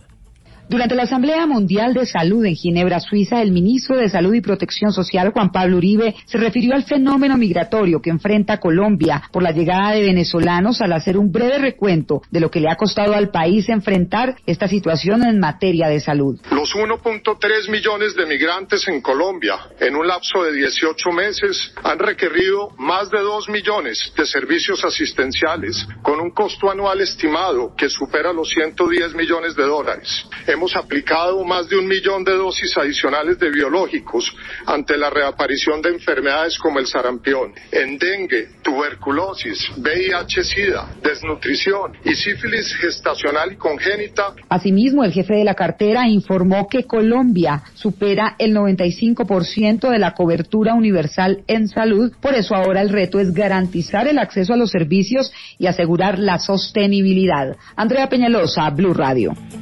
Y el gobierno y las centrales uh, obreras están tratando de lograr acuerdos para levantar el paro de los trabajadores judiciales, Víctor.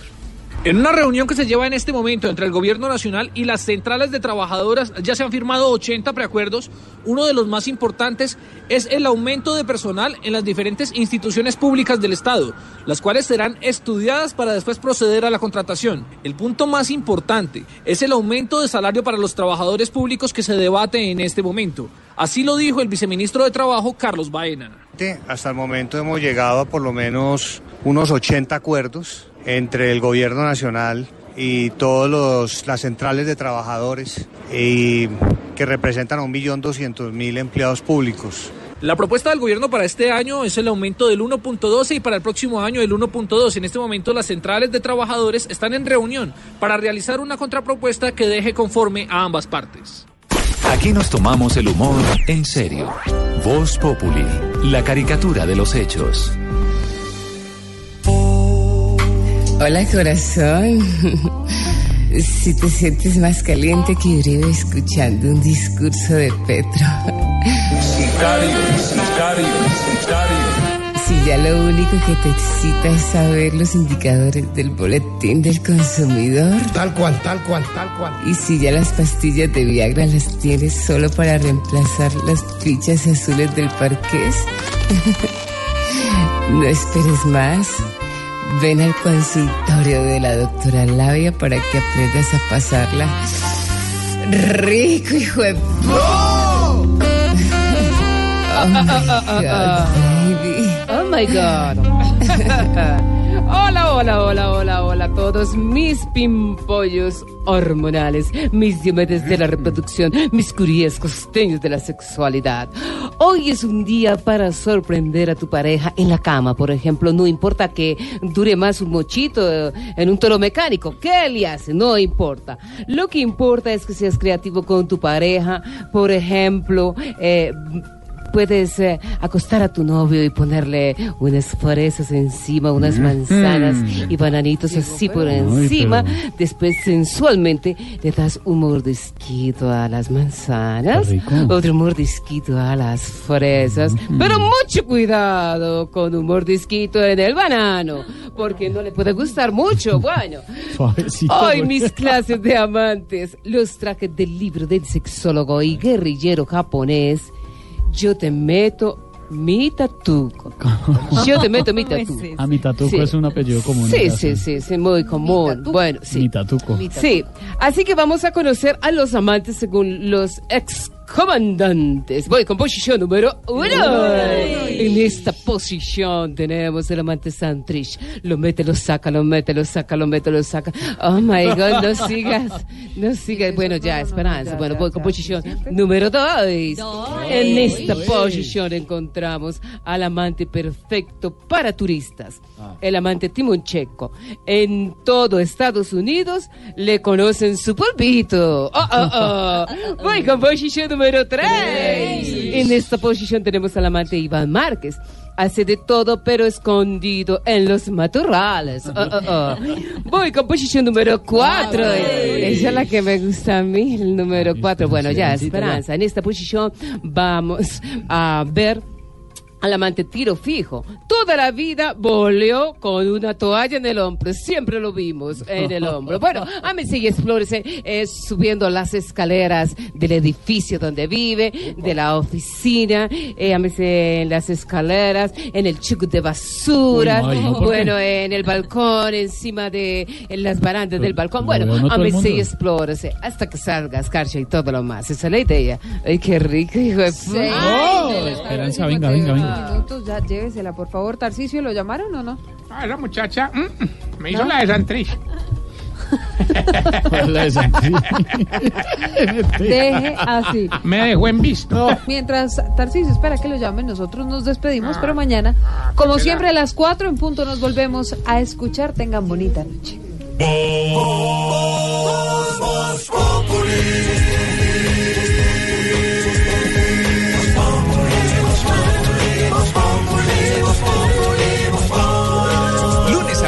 4 de la tarde en Blue Radio.